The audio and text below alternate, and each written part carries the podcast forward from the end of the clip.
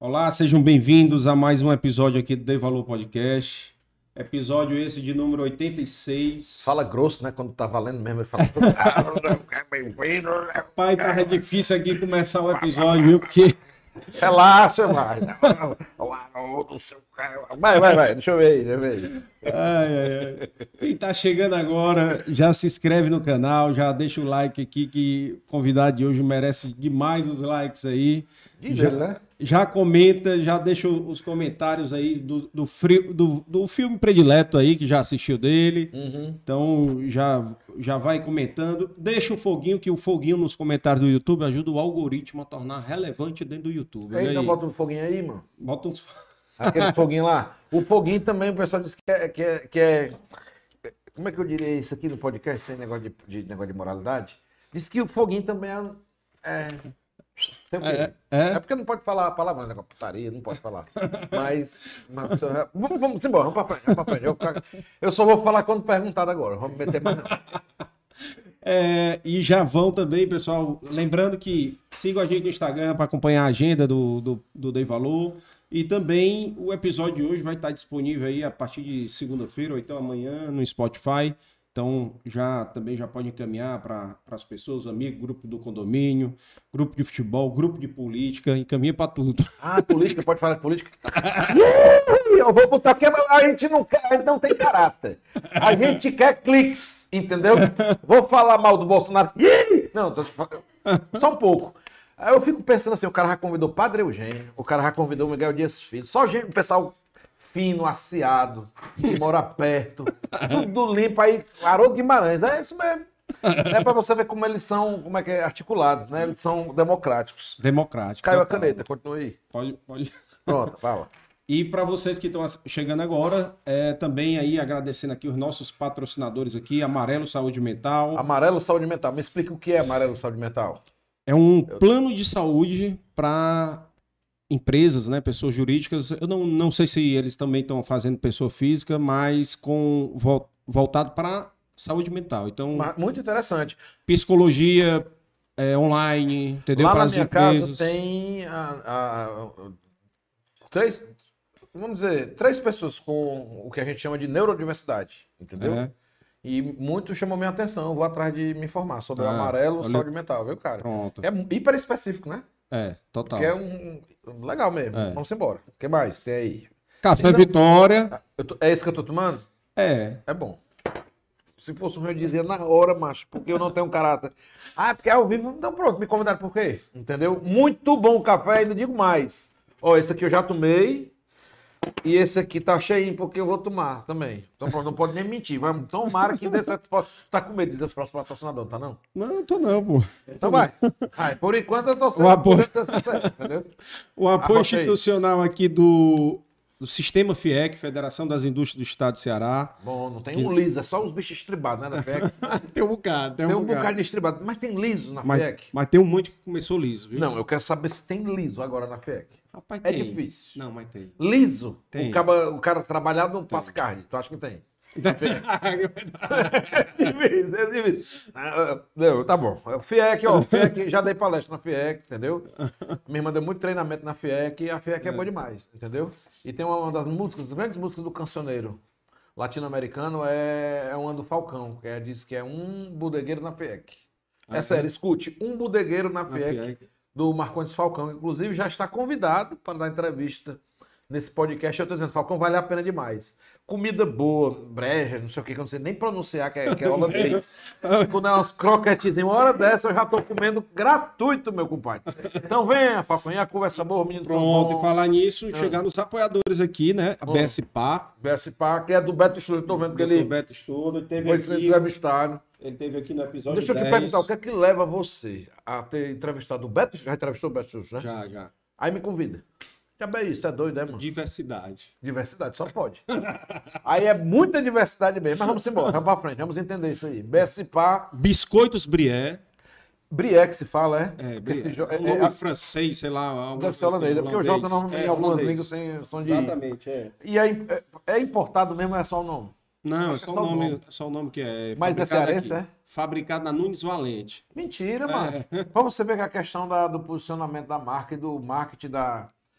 E da tipografia, né? Eu sou, juro pela minha filha, até este momento eu era convencido de que isso aqui ou era feito fora, Importado. ou era, não era feito. Nunes Valente nunca imaginar. Inclusive, ela já veio aqui, a dona, no episódio 50, Flávia da. Isso não é barato, não, viu? No supermercado é não. É, não. Tem, os caras conseguiram adicionar um valor isso aí, viu? Adicionou. Mas eu queria aprender. Por isso que eu, eu sou fã do programa de vocês, macho. Pra, pra aprender com essa galera Tem como é que coisa. ganha dinheiro, como é que faz racional. tem muita Aprove- coisa. Aproveita que você passa muito tempo no, no avião e já escuta e já baixa no Spotify essas histórias É aí. tipo no avião, três horas e meia daqui pro Rio. É, É, Então, já, já é mesmo, macho. Mas arrocha. é a melhor coisa, porque é meio chato o avião, esse bicho É. sabe aqui.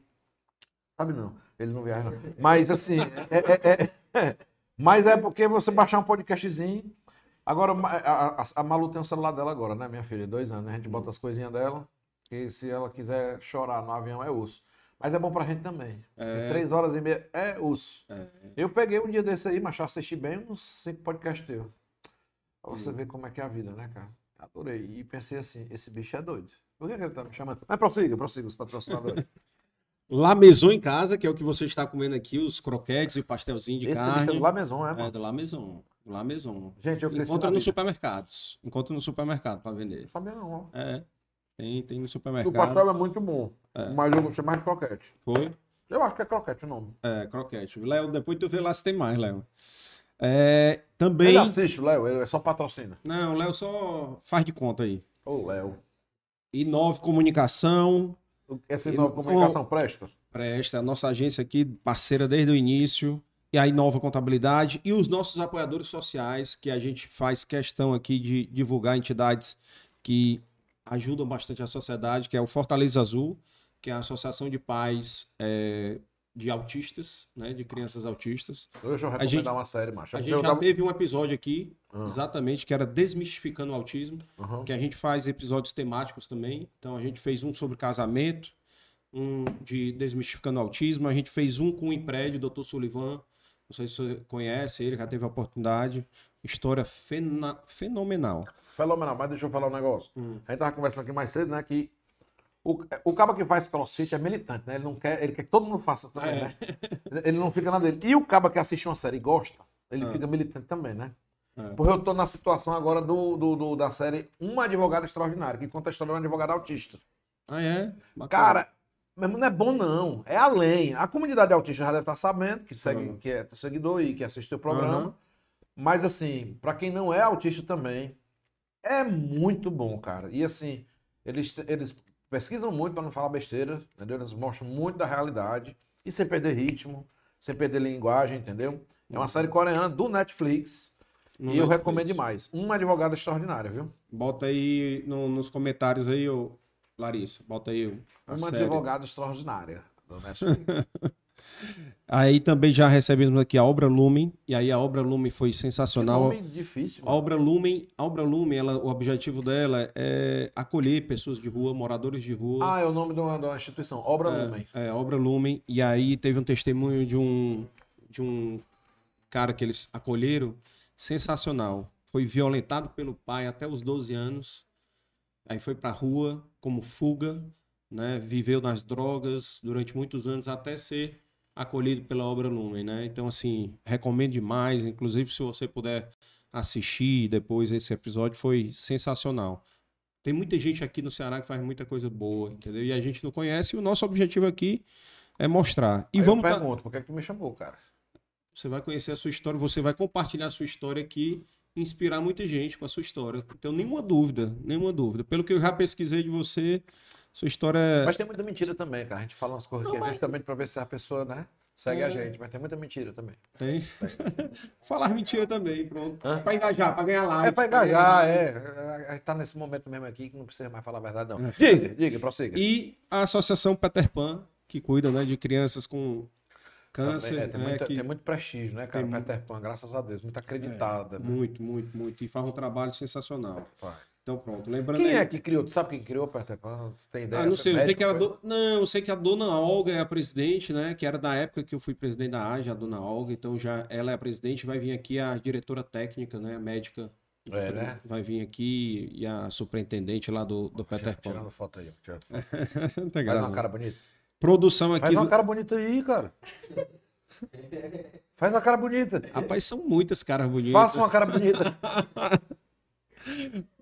E agradecer aqui também o nosso time aqui, né? Valclis Tice, É o quê, mano? Juan. Valkyries triste. Val...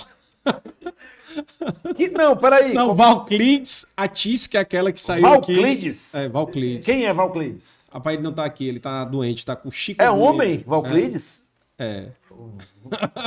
Não. Qual a idade dessa pessoa? Pra saber se posso mangar? Qual é a idade dele?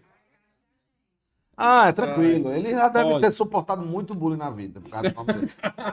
Gente, porque eu acho, eu, eu acho que o possível ainda de mangar do povo é o, é o povo do nome feio. Entendeu? Ah. Porque eu já sofri muito com bullying, cara, de preto e pobre, não sei o que, não sei o que. E não acho correto, não. Eu suportei bem e tal, ultrapassei, eu devo ter alguns problemas na cabeça por conta disso. Mas suportei, mas não acho correto. Hum. Eu, aí eu também não acho legal mangar dos outros porque, por causa de defeito físico, não acho legal mangar dos outros porque é. Mas porque tem um nome feio, eu acho que é a única coisa que sobra pra gente. Então, Valclides, obrigado por você existir, Valclides. Valclides, mas parece Valclides. Não, é o seguinte, o que é que eu tô fazendo? Eu tô tomando Prolopa, Flancox e Valclides. 3 miligramas, entendeu? Eu vou passar aqui pra você, você vai ali comprar na, na Pague Menos. Ô, Valclides, Deus te abençoe. viu? Qualquer coisa, eu te indenizo, mas é, você ainda é o que possibilita a gente mangar do povo. Rapaz, mas tá difícil de passar da introdução aqui, viu? Não, mas vai Tá dar. Só mas a gente tem que falar dos patrocinadores, mas que Ah. o patrocinador. Ah, termina aqui o Juan, Juan. a Larissa e o Leonardo que estão aqui. Wants Pronto. to live forever. wants to live forever. Do, do Queen. Conhece Do não? Queen. Uma piada ruim. Foda-se, vai pra frente aí. Vamos pra frente. E já apresentar aqui o nosso convidado de hoje, que é um convidado aí que dá muito orgulho pro nosso Ceará, né? Que Aí, vai. eu acho, né? Espero, né? Não, é. Espero. E que a história que a história que ele vai compartilhar com a gente aqui vai ser história que espero que possa inspirar muitas pessoas aí. Uhum. E vai ser difícil ser um programa sério, certo? Então, Não, vou logo avisando aqui ótimo. que essa introdução aqui já foi bastante difícil. Eu sou um entrevistado sério. Vou mangar, não. E já começar, Haroldo, lhe apresentar para quem assiste aqui, a gente tem público também de fora, a gente também... é, Claro. Não, vocês são tá- estourados, tá- mano. tá- São Então, arrombados. Já estamos arrombados. Não, Nós somos arrombado arrombados, Aí, arrombados. aí eu tenho outras pessoas aí que podem ser e tal. Cara, mas ser arrombado, é, nessa maneira que eu tô falando, arrombado é No bom boa. sentido, né? É no ótimo sentido. Você é, é estragado por trás. Você é arrombado mesmo. Mas diga aí. Cara, seja muito bem-vindo. Seja muito bem-vindo ao Dei Valor Podcast e espero aí que você possa nos ajudar e compartilhar aqui com todo mundo que está assistindo e que está ouvindo, né? Porque estão ouvindo aqui pelo Spotify. a sua história, que a sua história possa servir de inspiração e com um bom humor total, né? Obrigado, cara. Gente, foi maravilhoso estar aqui. Tô muito feliz. Valeu. Meu amigo, Sim! de onde é que você vem? Onde você nasceu? Conte aí a sua infância. Eu sei que você já resumidamente fez no TEDx, mas a gente quer Não, detalhes. Não, mas é. Então, detalhes. ah, detalhe. Nasci. é, a minha primeira casa na rua Justiniano de Serra, próximo à igreja Nossa Senhora das Dores. A casa alugada bem grande, com dois quintais, etc. Bem grande para os nossos padrões, tá? Não é para o padrão do pessoal da FEC, não, mas para o nosso padrão era um negócio gigantesco, alugado. Eu nasci onde atualmente é o AP Vida da Antônio, Padre Antônio Tomás. Antigamente se chamava Hospital Batista. São Batista. Nasci lá em 4 de agosto de 1977, o último dos filhos do casal José Haroldo Guimarães, sindicalista Uhum. e bacharel em Direito, e a dona Eliadira Trigueiro, dona de casa. Né, o último dos filhos, a mamãe na, minha, na época que eu nasci tinha 41, e na época, não sei se tu sabe, era parte de risco. É. Esse negócio, 41 anos ter filho. Hoje a minha esposa tem 40 e tem- temos a Malu e tá de boa. Houve dificuldades e tal, mas é, é, em 77 era um pouco pior, mas nasci. E desde pequeno, sendo um menino danado. Eu era o, o gaiatinho da sala de aula, entendeu? Eu era o gaiatinho, mas eu juro pela minha filha, eu era. Eu não era tão danado na- na- no Jardim 1, Jardim 2. Eu era danado, irrequieto, mas ser engraçado, eu descobri na primeira série. Quando eu passei de- da manhã para tarde, que eu não tinha mais amigos e os meninos da tarde me ignoraram, eu descobri, fazendo uma brincadeira lá, que os meninos achavam graça em mim. Hum. E quando achavam graça em mim, eles ficavam perto e ficavam amigos. E aí eu tinha uma espécie de liderança, se eu mangasse, se eu ficasse brincando, entendeu? Eu facilitava as coisas para mim. E acessar brinquedos, assim, o que é que tinha lá no colégio que eu estudava? Os meninos levavam brinquedos e só podia brincar com brinquedo que era amigo, né? Então, o Alexandre, Alexandre Campos Bezerra, tava lá com um brinquedo, ele era gente fina. Ele me chamava para brincar, mas os outros não chamavam para brincar. Mas se eu fizesse o menino rir, Ele chamava. ele chamava na hora. Aí, esse cara engraçado, Tu tinha quantos na anos aí, verdade, é cara? falta de caráter. Entendeu? É. Na verdade, eu sou maquiavélico e calculista. Maquiavélico. Entendeu? Mas isso aí aconteceu em Tinha sete anos, né? 1984, quando eu fazia a primeira série. É. Eu descobri que eu podia enganar o povo sendo engraçado. Entendeu? e aí foi o que aconteceu. É, E eu confesso também que, claro, existe técnica para ser ator, existe técnica para fazer chorar, existe técnica para se emocionar em cena, para você mudar a voz, inflexão de voz, postura, movimento, ritmo e tal. Mas é, eu não estudei para ser engraçado. Entendeu? Se você disser para mim, ah, Haroldo, eu não te acho engraçado, não, azar o teu. Mas eu, costumo, eu consigo fazer grande parte das pessoas rirem e isso eu não estudei para isso, entendeu? E por que, que eu estou te ressaltando isso? Que eu sou advogado, eu vivo na advocacia faz muito tempo, eu me formei em 99, eu sou mestre em direito, tenho duas especializações, etc. Mas para me tornar um bom advogado e continuar sendo um advogado bom e viver da advocacia e ensinar outros advogados a trabalhar com advocacia, eu precisei estudar demais. Demais, demais mesmo. Mas para ser engraçado, zero. E isso, eu tô morando no Rio, né? Então eu tô só uma semana aqui em Fortaleza e você aproveitou. A gente já tá conversando há bastante tempo.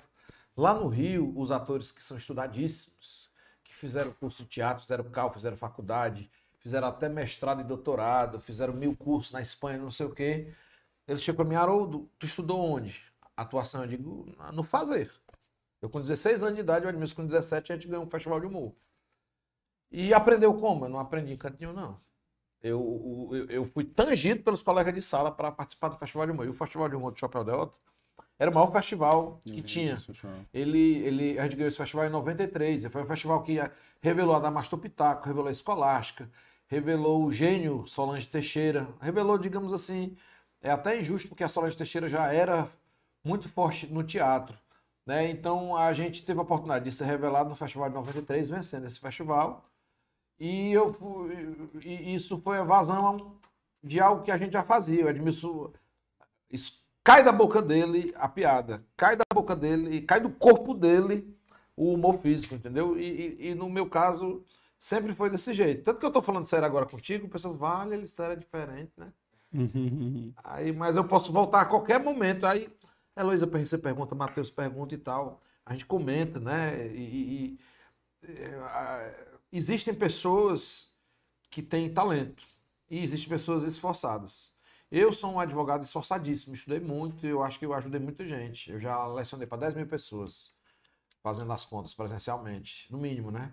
E curso online, eu já lecionei todas as pós-graduações do Estado do Ceará que tem direito de trabalho. Eu acho que ajudei muitos advogados a advogarem na área trabalhista. Quando eu ministro cursos preparatórios para a OAB, na segunda fase, notadamente na parte trabalhista, eu loto as salas e quando eu comecei a dar aula no interior, a Faculdade Católica Reino do Sertão, os meus alunos tiraram o primeiro lugar na prova do AB. Depois eu fui dar aula em Sobral, na Faculdade Luciano Feijão, os meus alunos tiraram o primeiro lugar no AB. Quando eu comecei a dar aula no Unicristo, os meus alunos começaram a tirar o primeiro lugar do AB. Eu acho que eu sou muito bom nisso, mas isso é tributário de muito esforço, muita madrugada Uhum. sabe? Só escorrendo do, do sovaco na casa quente, você dormindo no chão, esse tipo de coisa que a gente já conversou e que eu aprendi com você, que não é só pobre que dorme no chão, não. Tem muita gente aí que nasceu rico e se tornou milionário, como eu tenho aprendido nas entrevistas aqui, que cortou um dobrado para estar muito É. longe, né? É um aprendizado danado isso para mim. Isso é muito massa. Eu confesso para você que eu não sabia. Fernando Cirino tinha passado por isso. Eu não sabia que o Beto Estudo tinha sofrido. Eu não sabia que o, o, o José do Unicristo tinha sofrido. Eu não sabia, aprendi com você. Uhum. Entendeu? A- Admito, isso é muito inspirador. E é por isso que eu estou divisando essas, essas duas é, é, é, é, é, essas duas caras da, da minha pessoa. Eu sou um advogado esforçadíssimo e eu sou muito grato. Eu fiz a escolha correta porque ela me deu dignidade, bancou minha vida artística, me colocou na Globo, me fez eu comprar um apartamento para mim, para minha família, etc. E foi o esforço, sabe? Uhum. Nós vivemos, tem uma geração que está começando a se encantar demais com a facilidade, e não é bem assim. Uhum. E com relação à minha condição de ser engraçado, eu nasci com ela. Só que tem um detalhe. Para eu ganhar dinheiro com ela, eu preciso ter esforço também. É. Não adianta você só fazer os outros ir, não. Você tem que saber botar isso dentro de uma caixa e vender para os outros. E eu só estou conseguindo. Hoje, se eu não fosse advogado e professor e etc., eu conseguiria viver da condição de artista. Mas só hoje. Comecei em 93, meu compadre. 93. Do festival pra cá, eu né? fiz show no Subindo ao Céu, no Chico do Caranguejo, no Disque Pizza. Eu fiz show no Pier 251. A gente Shopping desistiu Pizza. por Shopping Pizza. Eu desisti porque eu passei no vestibular para Direito e História. Hoje eu sou historiador e advogado. E o Edmilson desistiu porque se tornou tricampeão brasileiro de Taekwondo. Ele foi morar nos Estados Unidos, tem filho, mora lá, tem duas filhas e tal, e norte-americanas. A, a mais nova não fala nada de português, a mais velha fala alguma coisa de português, mas ele tinha um plano. Eu digo, eu vou voltar para o Brasil, eu vou conseguir viver da arte. E assim o fez, e hoje é muito bem sucedido. Edmilson é milionário Uhum. como artista. Eu ainda não cheguei lá, não, mas eu, como artista, não. Mas vai chegar. Mas eu vai vou chegar, eu vou chegar, porque ele tinha um plano. E se fosse só, só Ed, o Edmilson, é, é, ele não fala. Ele não fala, mas eu vou falar. O Edmilson deu massagem nos Estados Unidos. O Edmilson foi entregador. O Edmilson foi babá. O Edmilson, é, o que é maravilhoso, não diminui ele. Trabalhou com serviços gerais, entendeu? O Edmilson. Pelo é, contrário, é, engrandece, né, Engrandece. E aí, quando chega aqui com essa força, não, meu filme dá certo. Meu filme é foda. Rode. Pra você ver como você vai ganhar dinheiro. Entendeu? Então, é- essa extrema força vem do dobrado que ele cortou, que eu, cobre, que eu, que eu cortei, que o, que o Beto Studio cobrou, cortou o, Fernando, e, e por aí vai. E aí, brincadeiras à parte, eu vou frescar até o final aqui. Mas eu gosto do seu projeto, porque o seu projeto, desde Haroldo, eu não quero mais nada. Eu quero que você fale da sua vida e, se possível, você possa dizer algo que inspire. Tá, beleza. Depois eu vou tentar. Porque essa missão é muito nobre, né? Às vezes você está em casa, nós estamos num mundo, todo respeito. a- a- a- gosto de coach, eu gosto de, do treinamento, eu gosto de não sei o quê, mas se vende muito fórmulas de sucesso muito fáceis, né? Mágicas, né? Fórmula mágica. Não, eu vou te falar. Em 30 dias tu vai se tornar um advogado maravilhoso. Em 30 dias vamos transformar sua advocacia. Não sei o quê. Se você fizer isso, seja empreendedor do seu mindset, não sei o que, não sei o que. Meu irmão, final das contas, o que muda a vida da pessoa é sofrimento. Sacrifício. Sacrifício. Sacrifício. Tem que ter sacrifício. O cara tá, eu não sabia. Outro ali, outro empresário que você entrevistou, o cara dormiu em colchão e economizou em hotel. E a gente aparentemente ele já era enorme. Uhum. Mas para que a coisa continuasse a crescer, ele precisou fazer algumas, alguns sacrifícios, tá? Então, é isso. É, total, cara. Eu não sei nem por que, eu falei isso, ele perguntou. Mas... Não, e vamos. Quem é vamos... você? O que eu estou fazendo aqui? Me diz uma coisa, qual era a escola que tu estudava? Eu estudei com o maior orgulho do mundo no colégio particular, porque papai, mamãe e todo mundo se juntavam com as né? forças para a gente estudar no colégio particular. E que, Ainda tem hoje. que ele tem um colégio muito bom. O, o, o- que, eu, eu não vou dizer o nome, eu vou dizer por quê. Eu, eu digo nas minhas redes sociais, mas é porque hoje Hum, é, a minha filha estuda no Farias Brito. uhum. E eu sou tão apaixonado pelo Farias Brito no nível, no nível assim, que se você pega, pronto, tem um cara que é militante, que faz crossfit, que assistiu a série, que é que todo mundo assiste, Uhum. macho, se eu puder fazer com que toda criança estude no Farias Brito, Ah. macho, eu dá vontade, aí eu tô jurando pela vida da minha filha, se eu pudesse, eu era da idade da minha filha, estudar com ela lá dentro da sala. Macho, é bom demais, eu filme, eu filmei hoje, pra deixar ela no colégio, Ah, a menina já chega feliz, macho. E o menino recebe ela feliz. E as tias felizes. Aí o lugar é grande, tem área verde, o- tem uma comida maravilhosa, tem um momento do soninho e tal. Ela passa o dia lá. E aí, cara, como eu sou entusiasta do Farias Brito, e também pelo seguinte, quando eu estudei nesse colégio particular maravilhoso, onde eu estudei, era anos 80, era, e ah, não havia a melhora tempo, da- né? das condições de Estrutura. ensino, de estrutura, como eu vejo hoje no, no Farias Brito, sabe? Então, assim, ainda era um, um momento anterior ao aluno consumidor, né? uhum. É assim, era um momento em que você detonava o aluno mesmo assim. O aluno errasse, você esculhambava com ele, É. chamava pai, ó, seu filho não tem jeito, viu? Esqueça. Serve pra Isso aqui nada. vai ser ladrão. Entendeu? Uhum. Isso aqui vai ser ladrão. Então eu tinha um coordenador, que eu não vou dizer o nome dele. Eu tô doido pra dizer o nome. Eu, não, mas, olha, isso aqui ele não vai, ele não vai servir nem pra ladrão, não, porque ele é desorganizado. É. Nem pra ladrão ele vai servir. O cara disse isso meu pai, macho. Entendeu? Sério? E o meu pai era um cara que você não podia enfrentar a autoridade, nem um professor, nem um coordenador, ninguém. Ele é dessa época, e era o melhor que ele tinha como informação, e ele foi o melhor que pôde ser pra mim. Eu tô vendo isso agora com o seu pai também. E aí, depois disso, teve a história de aluno consumidor, que ai, o aluno tem que super proteger, e hoje nós temos um equilíbrio, Uhum. em que a autoridade do professor está sendo resgatada. A autoridade do professor no FB, que eu saiba, é plena, Uhum. plena, plena. Os caras, se o professor acertou, eles vão até o fim. Uhum. Se o professor eventualmente errou, eles pedem desculpa e ainda demite o cara, entendeu? Então, é, é, e eu, eu, eu me sinto muito responsável por. é, o pessoal me chama muito para palestrar sobre pedagogia, psicologia da aprendizagem e tal, porque eu sou licenciado em História e dei muita aula de História, e dou aula de Direito há muito tempo, faz 20, faz 20 anos que eu leciono, eu sou mestre, o que, aí o pessoal me chama muito para palestrar. Aí eu falo educação. Aí, bicho, aí eu como eu falo muito da minha vida e, é- e, e eu tive experiências fantásticas nesse colégio e tive experiências que não foram muito boas, talvez eu, eu, eu não diga, pronto, eu vou falar uma, o pessoal vai fuçar. Uhum. O cara tá assistindo esse negócio aqui, o cara vai fuçar, rapaz, onde é que o Haroldo estudou? Pronto, eu vou dizer uma coisa boa desse colégio, uma coisa fantástica. Esse colégio tem uma excelente semana de artes. Uhum. Se não fosse a semana de arte desse colégio, talvez eu não estivesse aqui como artista também, entendeu? Uhum. Foi muito importante. O dono do colégio é um poeta. Aí nesse ponto os caras são foda.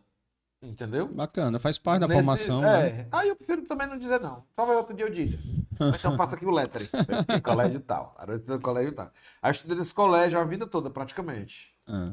Comecei no Instituto Walt Disney, lá na PQL, como a minha amiga fala, e depois fui para esse colégio. E, e foi massa. E tu conheceu o Edmilson no colégio? Na, na, o Edmilson, eu, é, é, é, eu, eu estu- comecei a estudar nesse colégio em 1983 e o Edmilson entrou nesse colégio em 1987. Hum. Entendeu? Então eu conheço o Edmilson desde 1987. Ele era da tua sala, não? Não, ele estudava de manhã ou de tarde. Aí a gente passou a estudar no mesmo turno em 88 e na mesma sala em 89.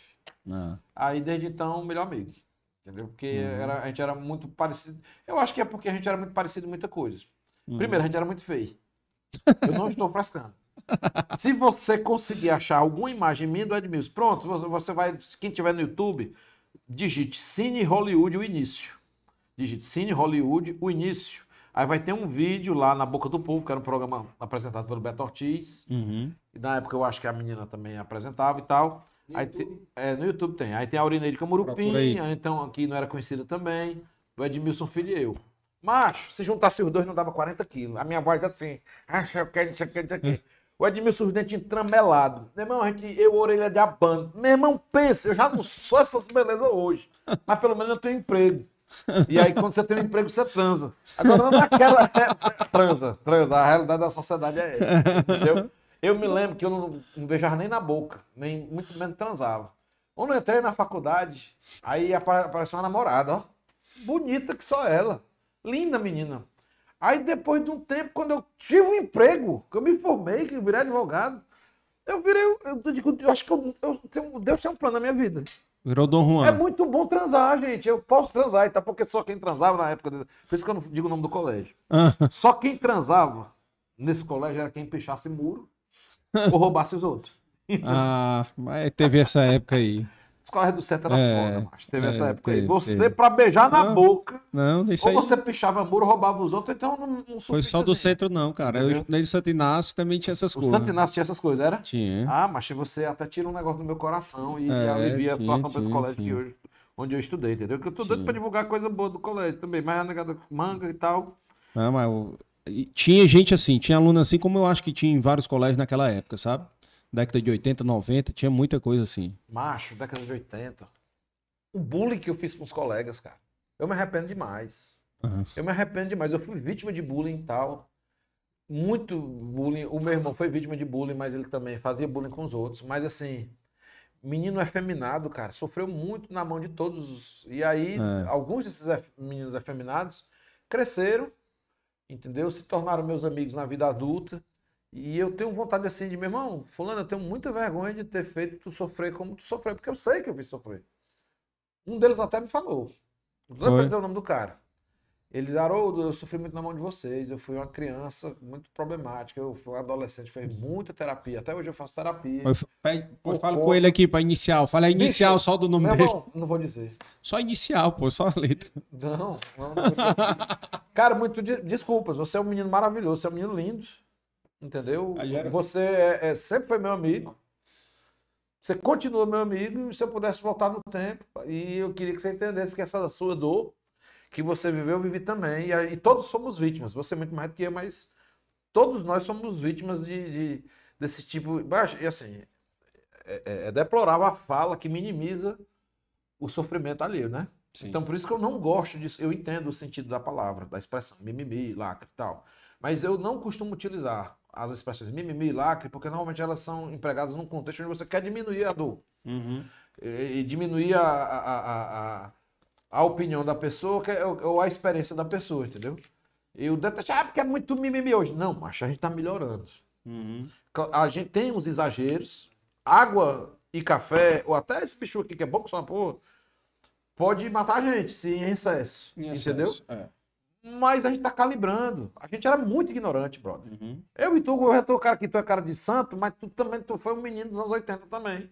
A gente pegava pesado mesmo. A gente aloprava. Então, assim, com certeza a- a- o ambiente, por esse ponto de vista que a Malu vai experimentar, está experimentando melhor, cara. É muito mais democrático, é muito mais inclusivo. Eu fui uma criança com dificu- algum, muitas dificuldades em razão da cor da pele. Muita dificuldade de, de experimentar o amor romântico, entendeu? De, de, de me relacionar com meninas, entendeu? O, o, o menino preto ou o menino com deficiência, é, é, é, é, dentre outras características, é, ele é alijado dessas, de- de- dessas coisas e tal. E isso pode ser. é, é, é, a experiência humana ela pode ser mais feliz. A gente quer isso para nossos filhos, não quer isso para nossos filhos. Não é o que a gente mais quer do mundo, que todo mundo se dê muito bem. Então eu tô aqui pedindo desculpas. Você me fez eu pedir desculpa, achei massa. Não posso dizer o nome. Talvez não tenha coragem de pedir desculpa para ele ainda pessoalmente, mas você fez um negócio muito bom para mim, viu? Bom, que bom, cara, Então que pronto, bom. 10 reais. É, já-. Já, vai, já, vão, já vamos fazer o corte pra você mandar pro WhatsApp dele. Não, eu- a gente pode. Tu posta e diz assim, pra você. A gente faz essas colaborações aí, entendeu? Pode colaborar no perfil do, do seu podcast do meu, a gente vai botando no Instagram Pronto. esses cortes aí. Aí quem Exatamente. escolhe é você, porque eu. Não, mas, mas é bom, Tu faz cara. os cortes? Tu faz Fa- por mim, A gente faz aqui, faz aqui. ficar falando com a boca cheia, tem problema? Tem não, Não, tem bom. não, tem não, tem não. tem não. Se quiser mais café, a gente faz aí também. E, e me diz uma coisa, em relação, em relação a, a, a- Cara, tem um negócio que tu falou que eu achei legal. Fala aí da tua experiência de BV. Boca vista?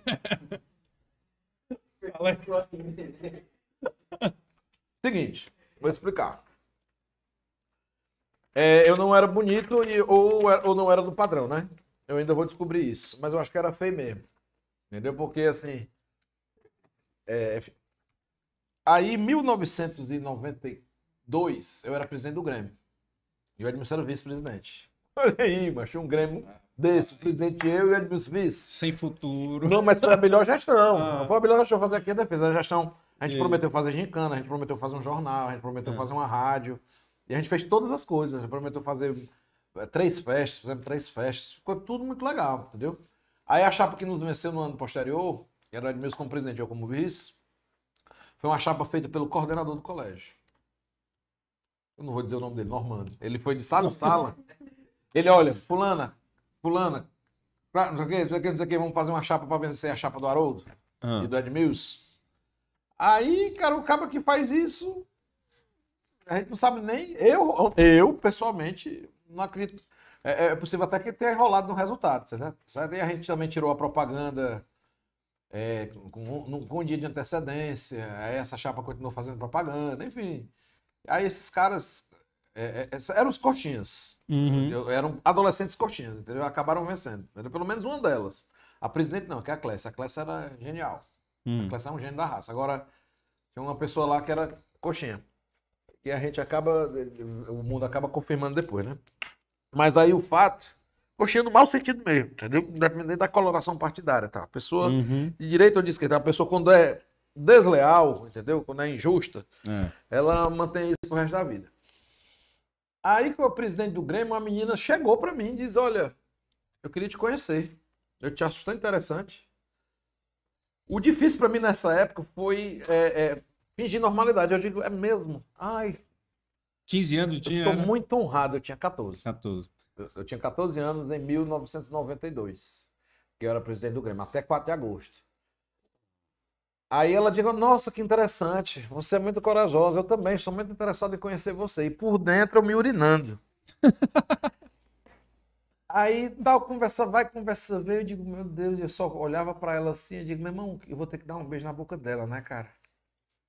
E a menina bonita que só ela, mas eu só preciso me livrar desta tarefa de dar um beijo na boca dela, porque pra mim é muito importante. E ela falava, não tava mais escutando o que ela falava. E como é que eu vou dar um beijo na boca dela? Eu vou treinar uma laranja mais tarde. E ela falando, não sei o quê. Eu vou abrir essa laranja e vou tacar a língua dentro. E vai ficar treinando e tá bom, tchau, tchau. Aí eu me despedi dela sem dar um beijo nela, só dei um beijo aqui pertinho. Eu digo, eita, meu Deus, o que, que, que eu faço agora? Aí fui pra casa, não tinha coragem de perguntar pra minha irmã, também pra Lealdo, não tinha coragem nem pro papai nem pra mamãe, o que é que eu faço, pelo amor de Deus, eu tenho que ser homem, tenho que ser macho, era como eu pensava, né? Aí a gente conversou no recreio, né? Quando terminou o recreio, tocou o hino, seja o livre, a gloriosa bandeira, aqui tocava o hino, Uhum. na hora do intervalo, quando acabava o intervalo. Eu, Puf, dei um beijo nela. Não sei como é que eu dei um beijo, só que era um negócio assim, que era, era uma confusão medonha e tal, achei bom. Fui pra, pro- pra sala meio tonto, eu digo, uh, rapaz, eu quero mais, ó. Foi no final da aula, vou lá na sala dela. Aí fui lá na sala da menina, ela foi- eh, pegava ônibus na Senador Pompeu, Uhum. aí eu fui esperar o ônibus dela na, na Senador Pompeu, só dando os quebra, eu não, os quebra. Sou- Vamos quebrar na menina. Aí não deu mais certo. E ela também não deu mais certo assim, a gente não, não, não ficou mais. Mas a gente estava muito feliz. Eu estava feliz que eu tinha beijado na boca pela primeira vez, mas não dizia isso para ninguém. Não, essa aqui é mais uma Uhum. das gatinhas. E ela, segundo ela, porque ela tinha ficado com o presidente do Grêmio, estava muito feliz. Olha a besteira. Rapaz. E essa foi como deixei de ser bebê, em 1992. Agora, transar, eu tive duas experiências primeiras. Você Ah. quer ouvir ou não? Pode falar. Pode falar, que não tem problema não. Não tem problema não. No YouTube não tem problema não. Pode falar à vontade. Macho, eu não sei se isso fala. Eita porra. Não dá pra falar não, a primeira. Eu vou falar aqui e a gente analisa depois. Ah, Tinha um cara que morava próximo do colégio, ah. que era... Não, não trazer com cara não. Não teria problema em falar. Não Sim. teria problema em falar mesmo, entendeu? Por acaso, é porque eu penso que o desejo não pertence à moral, entendeu? Eu aprendi isso Sim. depois de muito tempo, né? Então, se eu tivesse desejo em homens, eu seria imoral por isso? Não, porque o desejo é uma categoria diferente. Uhum. Então, mas enfim, tinha um cara que morava perto do colégio, Hum. fotógrafo, e é- ele tirava foto dos meninos que ele considerava bonitos na escola. Eu não era fotografado. Os meninos passavam, ele ia lá com a câmera e puf, tirava fotos. Ah, é porque eu acho bonito fulano, ciclano, batendo, não sei o quê. Aí tinha um menino que ele era apaixonado. Ele, aí eu era o Haroldo, bom. O Haroldo era conhecido. O presidente do Grêmio, eu digo, Haroldo, vem cá, preciso de um pra você. Eu digo, é, mano, tu vai me queixar, é? Ou não, não se preocupe não. Ah, bom, mas tu também é muito bonito, é, Haroldo. É, eu sei que eu não sou bonito, não. Então tá tudo certo. Eu tô apaixonado pelo menino tal. Isso o fotógrafo me dizendo. Me apresenta ele? Eu digo, apresento, macho. Claro que eu apresento. Não, mas é porque ele não quer falar comigo, ele tem medo de mim. Claro, tu fica dando em cima do menino. Aí apresentei o, o- o fulano pra ele. Ele diz, Haroldo, leva o menino lá em casa. Que se tu levar o menino lá em casa, tem umas meninas que moram. Esse cara, ele morava até, eu posso até dizer, não vou dizer. É uma, é rua perto lá do colégio. Certo. Aí ele tinha umas meninas que. que prostitutas. Meninas da vida. Prostitutas que moravam lá com ele, eh, deviam alguns favores, etc. Ele disse, garoto, se tu levar o fulano lá em casa, eu consigo uma menina pra ti. Consegui levar o fulano lá. Aí eu ganhei de prêmio uma prostituta. Beleza? É é a história que sórdida. Por isso que eu prefiro não falar. Isso a gente. Isso tá ao vivo, é, mancha? Só um pouco, só um pouco ao vivo. Tá que pariu. Não, Então, mas pode contar. Você não tá dando nomes, então tá tranquilo. É. Eu não tô dando nomes, né? O, o, o, o colégio, ele, sendo justo, ele faz uma política de muita vigilância com relação a esse tipo de coisa, entendeu? Uhum. Mas como é que evita o que acontece do lado Fora. de fora Não tem da, como. da escola? É, Entendeu? não tem como. É, e o que eu tô falando é vida real. E é um perigo que pode acontecer para Malu, Sim. entendeu? É uma coisa que pode acontecer com os nossos filhos. Então, para o mal, para o bem, a gente É. tá falando de realidade. O Dei Valor Podcast, os, pod- os videocasts, eles têm essa capacidade de mexer nas feridas, né? Uhum.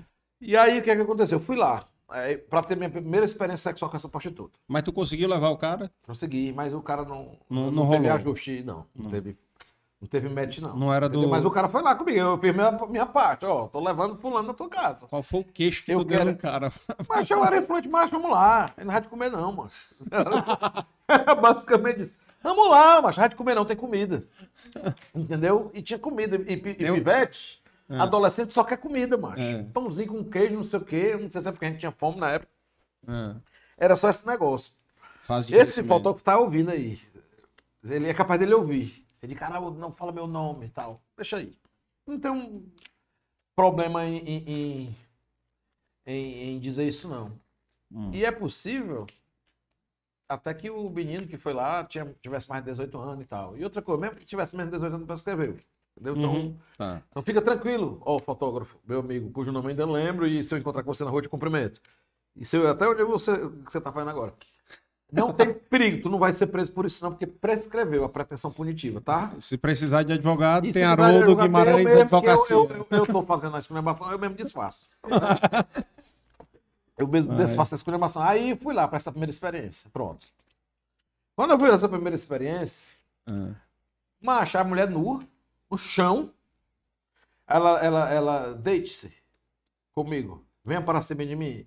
E aí, a mulher deitada, eu botei assim um bicho assim, eu achava que a, a- a- o canal vaginal era perpendicular ao eixo da Terra. Você tá entendendo? Eu achava que era assim, que a mulher deitada, e eu achava que eu tava furando ela. Tava furando Ela- o chão. Aí ela disse: é, não está dentro. Você não está fazendo nada. Isso está- Então o que, é que eu estava fazendo? Você estava entre as coxas. Aí eu digo, ah, o que, é que eu faço agora? Quando eu vi era um negócio assim. Eu digo, nossa senhora. Aí, agora você se movimenta. Marcha, dentro, fora, dentro, fora, fora, fora, fora, dentro, dentro, blá, blá, blá, blá. Eu cansei. Porque eu não, não dava certo. Não dava certo. E, e aí, zero envolvimento. A menina estava esperando eu terminar uma coisa que eu não sabia fazer. Eu digo, olha, se eu for embora, tá tudo certo? Ela tá, meu querido. Então o bicho roupa foi embora. Para mim, tecnicamente, houve um coito. Porque eu introduzi o pênis na vagina, né? Entendeu? Sim. Mas zero satisfação. Aí eu comecei a namorar De ambas as partes. é. Tava lá fazendo o favor dela. Mas... É. Beleza. Aí eu comecei, quando eu entrei na faculdade, aí eu, já- pros meus amigos eu era o fodão. Eu dizia que eu transava, que eu tinha beijado, não sei o quê. Ah. Né? Eu, digo- eu acho que eu saí do colégio, eu tinha beijado três meninas. Né? Aí eu entrei na faculdade, quando eu entrei na faculdade, uma minha melhor amiga, eu comecei a namorar com a minha melhor amiga. A sorte danada, a menina linda, foi um namoro muito legal. Aí, hoje ela mora fora e tal. E filhos, casado e tal. E sou doido pra encontrá-la, pra bater papo e tal, mas enfim. Aí, com essa menina, eu tive a minha primeira vez, mas que eu, eu não disse pra ela que era a primeira vez, entendeu? Os caras Com essa centa- menina eu tive a primeira vez. centésima, É. alguma coisa, né? Pra ela. Isso com maior dificuldade, É. aquele negócio, a, a- família, naturalmente a mãe da menina, mau cuidado e tal. Mas preste atenção, o que você falar, quando a menina quer, a mãe saía de casa, aí ela me chamava, entendeu? Às vezes eu ficava esperando lá de fora do prédio. A mãe saía eu entrava, entendeu?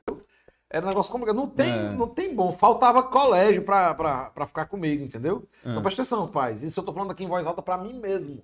Porque Malu vai ter essa, Vai passar. esse desejo, vai ter a necessidade e tal. E eu, eu espero que eu saiba compreender que isso doa pouco e que seja bom pra ela e por aí vai.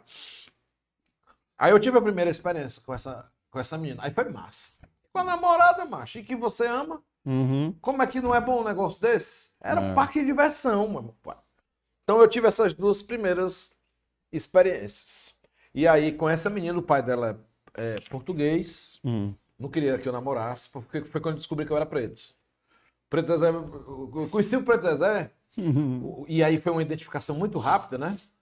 É, que é o presidente da CUF e tal. Aí ele. Eu já convidei pra vir aqui, viu? É, aí eu perguntei, aí ele perguntou pra mim, de show, falei assim, Haroldo, quando foi que tu descobriu que eu era preto? Mas tu sabe o que é eu ficar assim? Digo, caralho. Aí eu me lembrei dessa situação. Aham. Quando eu tava namorando com essa menina, ela. Haroldo, tu sabe, aconteceu uma coisa chata, ontem o que foi? A dona da casa me dizendo que, tu, que eu podia conseguir coisa melhor. Com relação a quê? Com relação a você. Mas por que que ela disse isso? Não, ela disse que ela, eu podia ter um namorado branco, branquinho, não sei o que, não sei o que. Que coisa esquisita. Aí, Haroldo, mas isso é muito comum, viu? Comum que esse tipo de comentário. Como assim? Não, Haroldo, dia tal aconteceu isso, e não sei o que, não sei o que, e a o papai falar. não gosta. É, é, e assim, tu ainda não foi lá em casa porque o papai não quer que eu namore contigo, porque meu irmão falou que, namora, que você namora com preto. E aí o papai nem sonha, não sei o que, não sei o que. Aí eu, primeiro na minha cabeça, eu sou preto. Eu me via como preto, mas o sentido sociológico do termo e, e o tipo de, de, de coisa ruim que podia vir associada a isso, eu não sabia que existia. Eu digo, pô, isso existe. Aí a outra. Aí eu passei por várias coisas. Já fui tirado de elevador, já fui humilhado de todo jeito, inclusive, eu, eu posso dar mil exemplos aqui pra tu. Mas eu acho um segundo momento importante com relação à consciência da, da cor da minha pele e da minha origem foi o seguinte. Um anestesiologista do IJF, gente muito fina, um craque, da minha cor, muito embora mais- seja menos retinto e tenha feições mais é, delicadas, né? Mais suaves, não vamos falar em conforme a antropologia física. Ele é dolicocéfalo, né? Mas pra galera que entende de antropologia sabe do que eu tô falando. Ele, eu, eu, eu- ia na casa dele no presídio, na praia do presídio, lá, filar cerveja, filar comida com os amigos mais abastados que eu tinha. E aí ele chegou, vem. Eu, Diga, tio. É, Haroldo, eu vou te falar uma coisa, eu espero que você não fique chateado com o que eu vou lhe falar. O que é? Você, é, você precisa ser melhor do que os outros. Por quê? Não, você precisa, você tá fazendo direito? Eu acho que já era advogado, não sei. Você precisa ser um advogado melhor que todos os outros. Por quê? Porque se estiver num contexto de competição de você com um advogado branco, você vai perder. Mas por quê? Só porque eu sou preto? Com certeza. Ah, isso é muito injusto. Tá bom, eu sei que é injusto. Mas eu passei por isso. Você vai passar por isso, independente de você gostar do que eu tô falando ou não. E eu fiquei puto. Discuti com o cara, ele não concordo, isso não existe. Porque a, a capacidade da pessoa sempre fica em evidência, não sei o quê. Parte técnica. E é o papo que tem hoje na internet. Que é o Uhum. mimimi, que é o lacre, não sei o que, que não sei o que. Não existe isso. Nunca passei por isso. Mas. O cara só me contrata quando ele sabe que eu sou bom. Quando eu resolvo o problema dele. Por exemplo, eu trabalhei no escritório de advocacia, que o dono do escritório chegou para mim, Haroldo, olha, fulana de tal, muito chateada porque tu entrou na sala de audiência, que tu foi não sei o quê. Mas e ela está mais chateada ainda porque ela precisa de você. Porque ela viu que tu é o que sabe mais e que está resolvendo o problema dela. Ela está Uhum. contrariada. Aí tinha caso de eu ser substituído. A gente advogava para um cara que o cara pediu para eu não aparecer mais nas reuniões, mas eu era estrategista, eu ficava. E aí, quando eu assisti uma advogada extraordinária, tem uma situação lá igual, que eu vivi aquilo, que é a situação onde ela era a melhor advogada, ela estava resolvendo tudo por trás, mas ela não é interessante ela ir para audiência.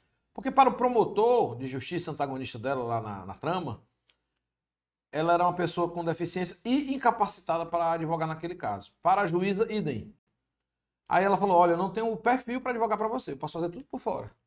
Tudo por trás. Tudo por trás. Eu- Eu sou a melhor estrategista mesmo, eu estudei mais, então pronto. Mas eu não. O meu perfil não é bom para ir. E às vezes você tem. E, e- e é- é- eu me lembrei da condição de ator também. Que às vezes você é ótimo ator, mas você não está no perfil do papel. Porque o, o- o roteirista ele coloca Fulano, nome do personagem. 30 anos, magro. Não, é, 30 anos, gordo.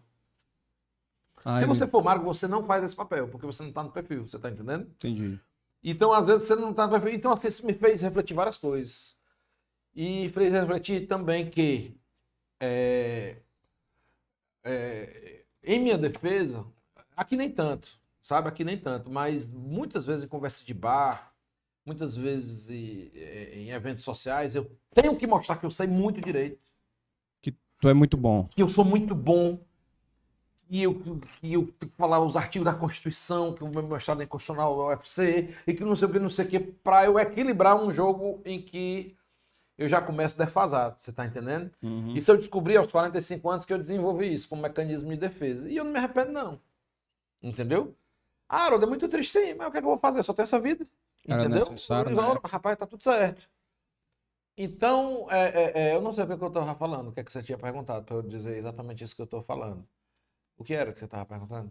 Não, eu tava perguntando sobre essa. A gente começou a falar sobre a questão da faculdade, aí tu foi emendando uma história na outra, né? Da...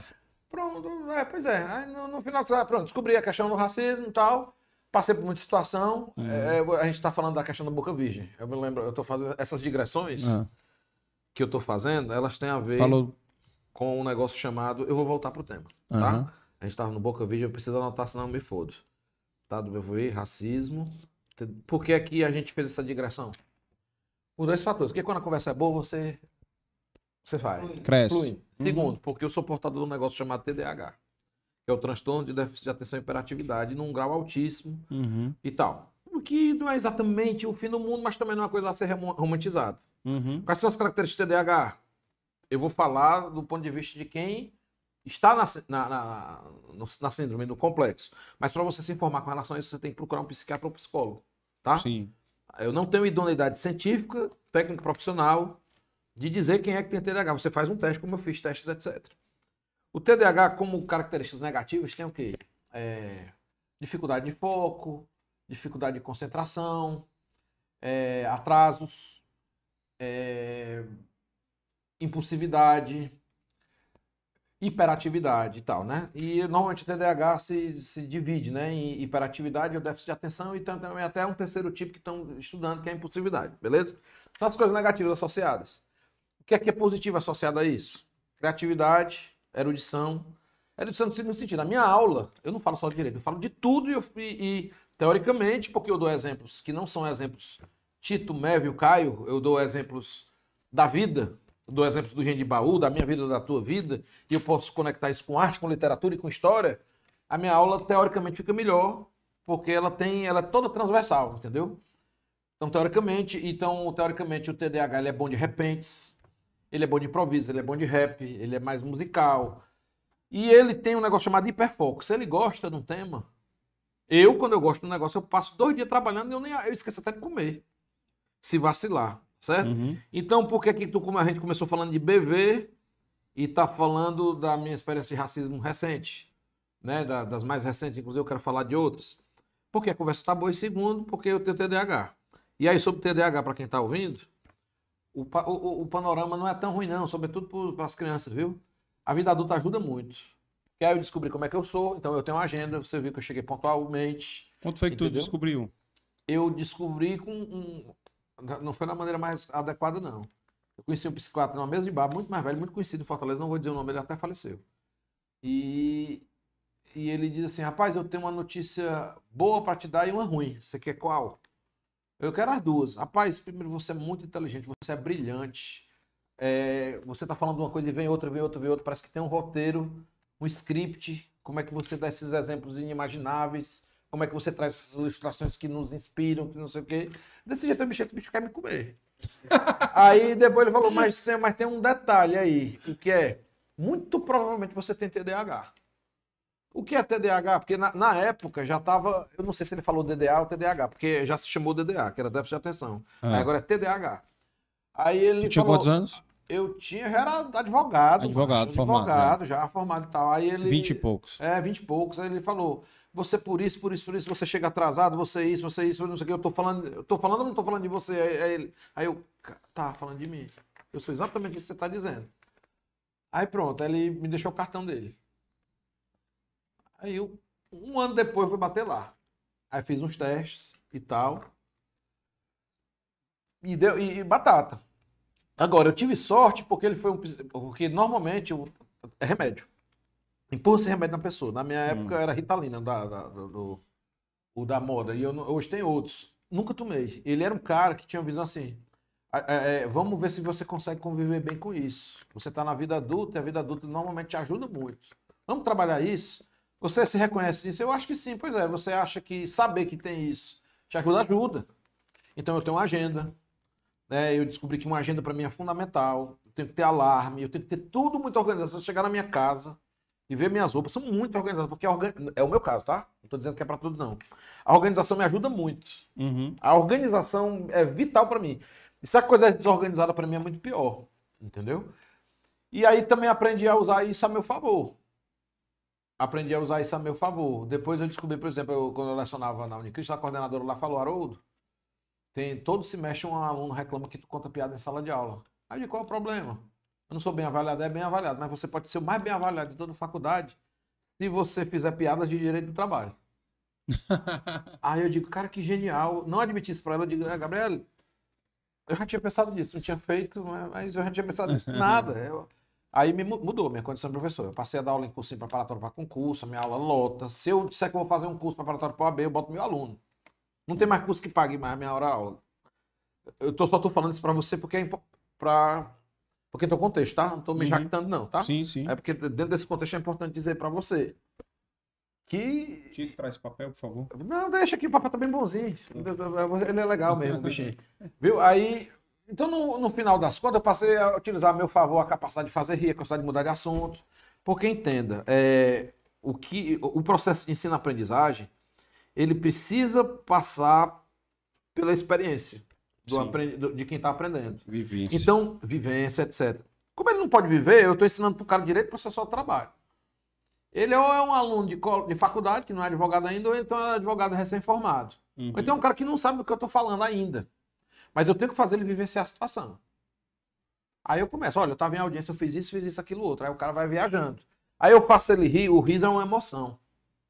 Toda emoção, quando as coisas que você não esqueceu na sua vida, uhum. as coisas que você nunca vai esquecer na sua vida, como morte, como nascimento de filho, filho. são coisas que te emocionaram. Com certeza. Ou a galera que te deu. Se eu faço acesso ao lugar do cara e o cara ri de mim, já era, brother. Eu tô falando de direito processual do trabalho, uma súmula 74 do TST, é coisa difícil de fixar. Se eu faço o cara gargalhar e bater na mesa, já era, ele nunca vai esquecer. Uhum. Entendeu? Requisitos da relação de emprego, anote aí, sopa não, PF. Aí eu falo uma história engraçada sobre sopa. Aí o S, subordinação jurídica, O, onerosidade, P, pessoalidade, alteridade, não, não, eventualidade, P, pessoa física, ou seria prato feito, ah, entendeu? Então, isso, aí o cara gosta da aula e fica e se apaixona. Mas eu aprendi a reconciliando-me comigo mesmo, né? Porque também teve um caso de você descobrir você, porra, eu sou defeituoso, né? Uhum. Porra, eu sou um ornitorrinco, eu não sei nadar direito, eu não sei voar direito. Eu não, sei, eu não sou eu não sou nada. Aí você tem que, você passa por um processo de se reconciliar consigo mesmo. E aí é. foi muito importante para minha vida a minha irmã, porque a minha irmã, que é psicóloga, ela diz e eu vi isso em outros lugares também, que você tem que se especializar em ser quem você é. Entendeu? Como é o nome da tua irmã? É Lidiara. É Lidiara. É Lidiara. Caceteira, ela. Bicha inteligente, professora da UFC. Você tem que se especializar em ser quem você é. Quando você o faz, cara, ninguém é como eu. Assim como ninguém é como você. Entendeu? Uhum. Mas pode ter muita gente boa no mundo, mas como o Carlos Ernesto só tem ele, e a forma já era. Enquanto morrer, não vai ter outro igual. Se a gente especializar em ser quem a gente é, com o jeito que a gente é, tem pessoa mais calada que é observador, tem pessoa que é falastrona, tem pessoa que faz amizade fácil. Mas tem para todo mundo, inclusive na advocacia. Na advocacia tem o cara que escreve bem, ele vai ter o espaço dele, como redator, como coordenador jurídico. O cara que faz muita amizade, ele vai ser captador de clientela.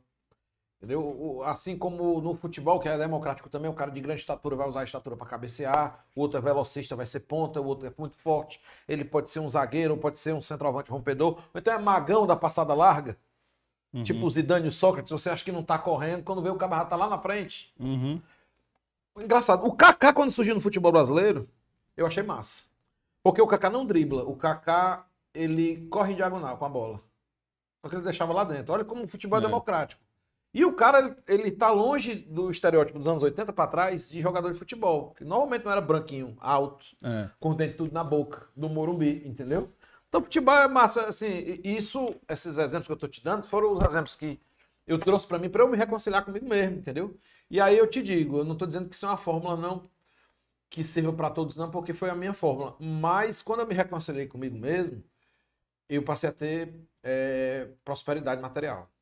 Porque, por exemplo, eu achava que eu, eu tinha que ser um advogado super sério.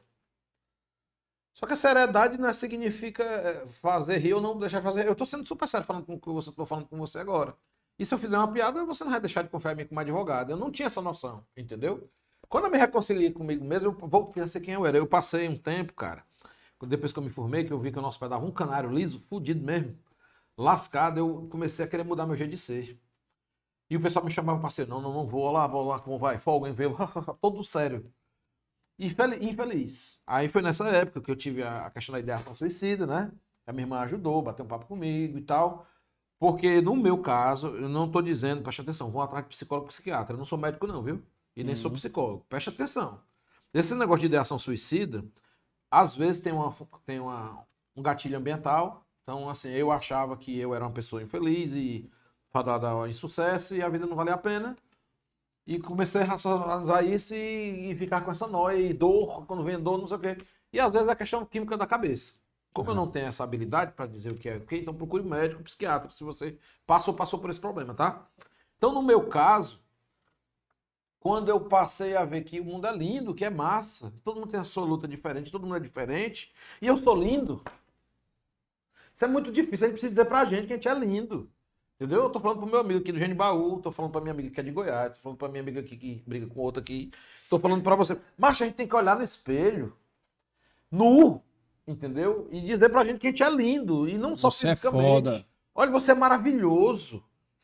Esse corpo que me leva para todo canto uhum. é a máquina mais maravilhosa do mundo. Me leva para comer no restaurante, me leva para podcast, faz carinho na minha filha. Esse corpo é a coisa mais maravilhosa do mundo. Esse corpo, é, é, essa, essa pessoa aprende com erro, essa pessoa sofre, essa pessoa erra. Que coisa mais maravilhosa que errar? A gente quer ser perfeito, a gente errar é que é massa. Como eu errei ontem com meu irmão. Eu tava dizendo pra você que eu mandei ele pra puta que pariu. Hum. Entendeu? Não é pra me trocar com ele. Ele é meu irmão, ama o cara, porra. E ele me ama. E ele foi injusto, mas foda-se. Mas o bom é isso. Já pensou que existe esse desgraçado se a gente fosse robô e não errasse? Ficasse é. tudo certo, macho? Tem não, tá tudo certo. Zero graça. Zero graça. Já pensou que eu chegar com uma... livro de colorir pra Malu, ó? Só que já tá todo colorido. É. Ô, Vanta, papai, eu vou brincar de quê, pai? Entendeu? A, a, a, gente tá aqui é pra brincar. Agora, quando tá tudo resolvido, aí tem que morrer mesmo. Eu, eu tenho um projeto aí até o final. Eu tenho um projeto. Quando eu ficar rico, nem tu, tá eu vou ler muito, macho. Eu vou ler os, eu vou esgotar os, os, os, os cânones da literatura mundial. Vou pegar os clássicos, eu quero ler todos. Tem um Harold Bloom, é um cara aí que. Acho que ele colocou, não sei se é mil livros ou é 500 livros. Eu vou ler esses, esses mil ou 500 livros. E engraçado que dentre esses livros tem o Raquel Queiroz, o, o 13 da Raquel Queiroz, tem quase o 15 da Raquel Queiroz, que eu já li duas vezes, é bem fininho. Ó, oh, o TDAH voltando. Sim, aí como eu anotei, BV, não sei o quê. Pegou, pegando o gancho agora da leitura. Olha aí como é bom. Que tu tava falando. Ah. É, eu vi no, no teu episódio, acho que do TEDx, tu falou é, que a tua mãe e teu pai falavam que tu era muito inteligente quando pequeno. É, a mamãe era né? foda, a mamãe... Tu tinha um acesso à leitura muito grande? Tinha. Como é que era essa tua parte da infância? Tinha muito livro, ainda tem muito livro lá na casa da mamãe, só que tem um detalhe, sem romantismo. Assim, eu tinha acesso a muita literatura, mas eu abandonava as literaturas muito rapidamente. Entendeu? Ah. Mas tu e, assim, finalizava é... os livros? Muito poucos. Tu começava sem terminar? Eu finalizava, eu passava cinco anos lendo o mesmo livro. Entendeu? Sei. Porque era assim, isso tanto é da, da, as crianças são assim, no geral, mas tem crianças que não são. E por conta do TDAH.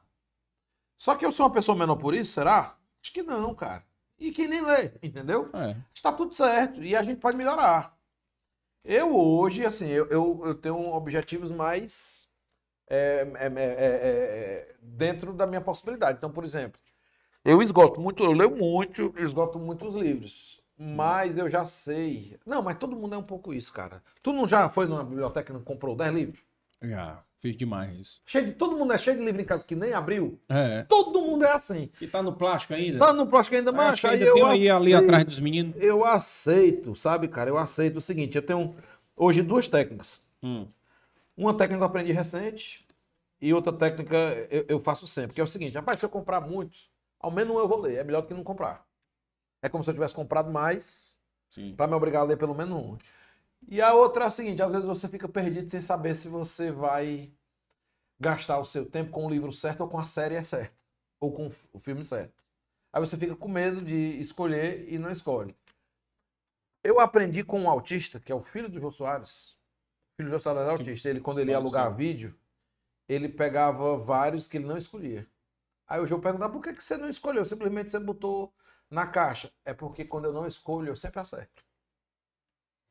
Quando eu não escolho, eu sempre acerto. Porque eu vou assistir, pode ser ruim, mas como eu não escolhi mesmo, eu já esperava por isso. E se for bom, eu me garanti, eu me dei bem, entendeu? Então, eu- tenho muito medo de assistir uma série e achar que eu tô perdendo meu tempo. Mas eu tô tentando pensar como filho do Jô Soares. Autista é bicho foda, cara. É uma faculdade pra gente, bicho. Assim, é pra você se tornar melhor em tudo.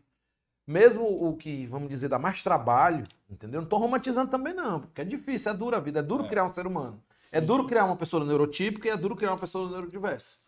É duro criar Malu, que é perfeita, correta, neurotípica, né? É duro criar. E é duro criar uma um neurodiverso, tá? Mas é faculdade, cara.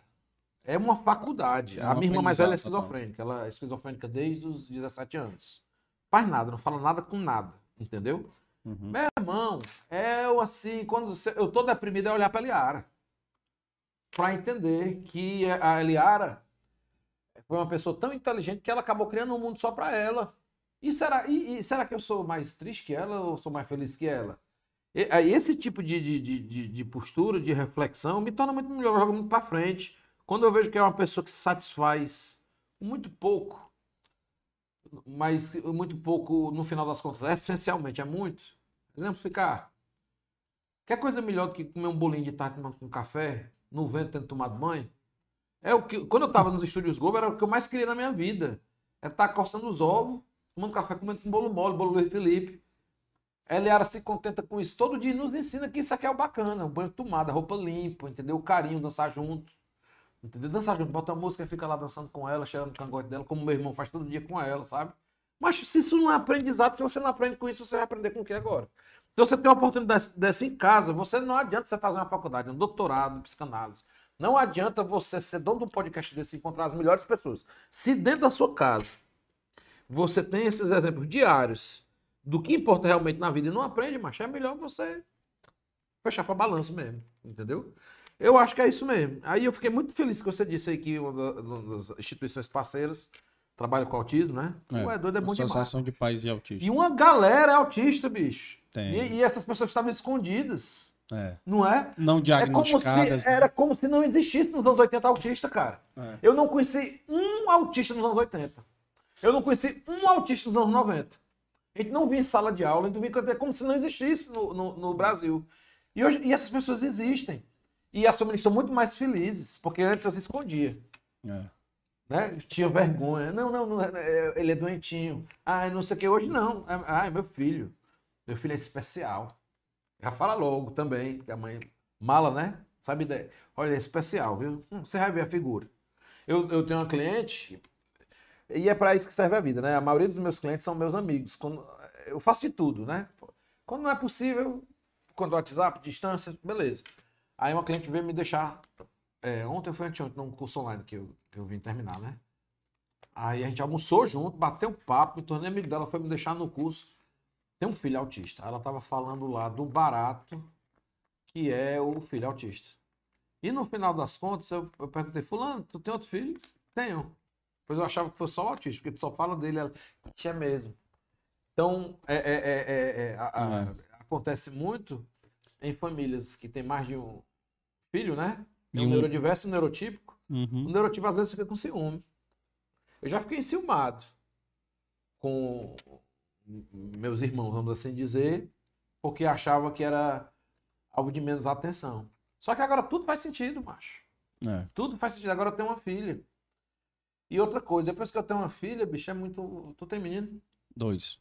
Macho, é muito doido, porque é o seguinte, os meus irmãos, eles podem não aceitar, e eu não preciso dizer isso pra eles não, eles são meus filhos agora. Porque quando o papai, eu me lembro, o papai não, nunca me beijou, não me lembro, assim, deve ter me beijado, mas eu não me lembro, nem, nunca disse que me amava nem nada. Mas a Liara, a mais velha, essa que é esquizofrênica, ele beijava, e dizia que ela era linda, e cheirava, oh meu Deus, que menina linda, ele velhinho, todo mijado de casa, de fralda, ele tinha essas paradas. Aí ele perguntava muito assim, se eu já estava bem na advocacia, se eu já estava independente. E aí depois as coisas começaram a melhorar. E aí ele dizia que ele era, era o neném dele e tal. Aí eu entendi hoje, eu entendo. Eu entendo o seguinte. Eu sempre vou tratar da Liara e dos que puderem receber um carinho meu, uma atenção minha, meus irmãos que puderem receber um carinho, uma atenção minha, eu sempre vou fazer isso. Porque assim como a Malu é minha neném,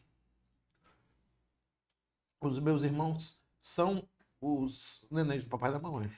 Exato. Aí quando você visualiza isso, bicho, é, é, parece que vem um pacto na sua cabeça assim, morredouro, é, Uhum. eterno. Entendeu? Isso assim, macho é fora de propósito. Aí ontem eu fiz essa injustiça com meu irmão. Se ele tivesse mandado cortar meu braço, eu ia perdoar ele. Entendeu? Não tinha problema nenhum. Porque ele é meu neném, macho. Ele é neném do papai. Entendeu? Meu pai morreu, não tá mais. é, não pode mais ajudá-lo. E Hum. assim, eu, eu- gostaria muito que a Malu ela tivesse independência. A Sibeli sempre eh, desejou isso para nossa filha, né? Se independência, olha, eu quero que a minha filha seja independente. E aí a Sibeli, tudo que ela, a minha esposa, tudo que ela deseja tem acontecido. E aí parece que a Malu é bem independente mesmo, porque a gente é pai velho, né? Eu já tenho 45, a minha tem dois anos, então provavelmente ela vai precisar ser autossuficiente mais cedo. E parece que tá dando certo. A menina nem gostar de andar de mão dada, gosta. Mas, se um dia ela precisar de alguém que não seja eu, eu queria muito que alguém cuidasse dela. Então eu entendo demais essa missão que o papai me deu, que a mamãe tá passando para nós também. Entendeu? Então, graças a Deus, eu tenho essa minha irmã, que é a Lidiara, que é super saudável, inteligente. Ela consegue é, é, ser objetiva e lidar com o emocional. Ela tem uma inteligência múltipla, uma inteligência emocional. Deu, é fantástica. A gente, ela é a nossa chefe da família e tal. Então, esse meu irmão com quem briguei ontem, ele é o prefeito da nossa casa e tal. Então, é, eu, eu acho que tá dando certo. Então, sobre BV, eu não consigo voltar com o assunto. Porque tá. Mas? Tá cara, mas deixa eu te dizer, pô, bacana demais esse teu testemunho, porque a gente vê que tu se emocionou aí em falar dos teus irmãos, falar do teu pai, falar da tua mãe, como foi importante, como são importantes né, na tua vida e como o aprendizado é diário. É, mas né? aí você falou e eu não consegui ressaltar. A mamãe elogiava demais a gente, macho. Eu, eu, eu, desmantelado, macho. Eu era um menino danado. Ela dizia, olha, meu filho é o mais inteligente do colégio. Meu Uhum. filho é maravilhoso. Ele só é meio assim, riqueto mesmo. Tem um Hum. paniquito, ele não consegue parar, não. Mas ele é o mais inteligente. A mamãe, tu é doido da mamãe. A mamãe doente, mas hoje tá doente, porque, mas tá se recuperando.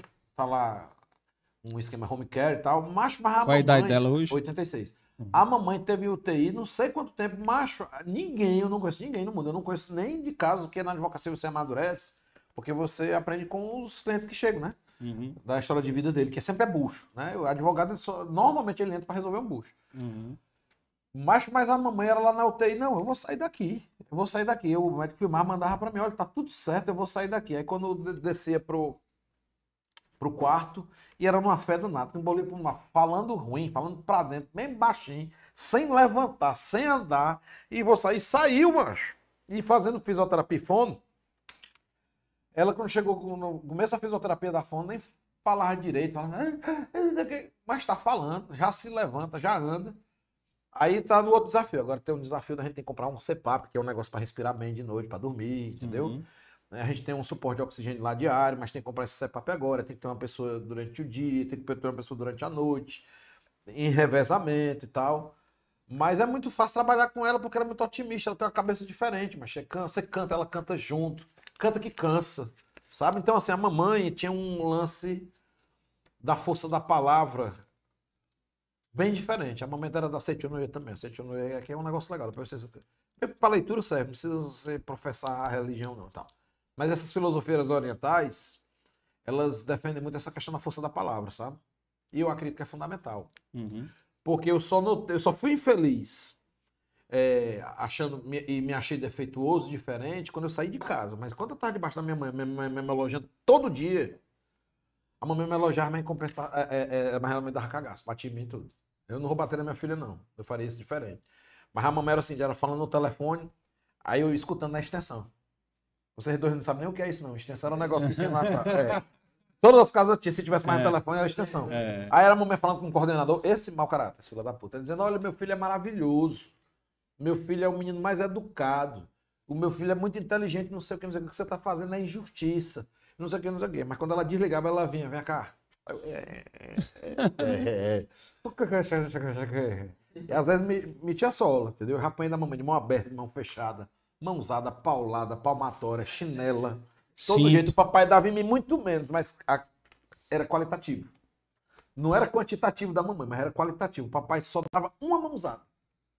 Papai, a última vez que ele bateu, que ele bateu em mim, eu tinha 16 anos. Eu tinha o tamanho que eu tenho hoje, pra cima, né? Ele bateu em mim porque eu respondi a mamãe. O que é que é responder? Você enfrentar. A mãe falar um negócio e você ficar deba- debatendo. Respondendo. Mas o papai se mete na frente, papai desse tamanho assim. Assim, ó. Na minha cara. Bate na cara com a chinela. E ficou a areia aqui. Eu nem chorei, não. Fiquei assim, caralho, eu sou desse tamanho. Eu tinha 16 anos. Esse bicho me deu uma chinelada na cara. Eu não acredito, não. Saí pro meu canto. Passei o dia caladinho com o Gugu, entendeu? Calado, calado, calado. Eu fiquei pensando. Esse cara até meio assim, arrependido e tal, eu acho. Mas eu digo, macho, vai ter moral. Macho, o caba deu em mim desse tamanho. Mas nem virei emo, nada contra, entendeu? Nem sou doido, entendeu? Que eu saiba. Acho que talvez seja, não sei. Entendeu? Não, não sou, não tenho. Amo os meus pais e tá tudo certo. Entendeu? Tá tudo certo. Eh, Eu não vou bater na, na luz, pode ter certeza. Não faria a mesma coisa, mas eu descobri que papai e mamãe fizeram o melhor que podiam. Assim como eu tô fazendo o melhor que eu posso pra maluco. Olha que maluco. É. Mas sobre BV, a gente não conseguiu. Aí, racismo, Esquece, esquece, já o tem- racismo, é. So- aí, sobre o racismo, o que aconteceu? Já Ah. passei, não foi só na adolescência, não. Eu passei por um episódio de racismo recente, mas eu tava indo pra faculdade. E aí, o, o- o dono. Eu, eu- finalmente, eu fui morar num prédio com piscina de raia, com sauna. Ah, Então, prédio de tornei- Barão, viu, É, Léo? Aí, eu me ó. tornei um, um, um Prédio de Barão. você, entendeu? Entendeu? Porque quando eu fui, aí quando eu fui, isso aí faz uns, sei lá, sete anos, não sei quantos anos.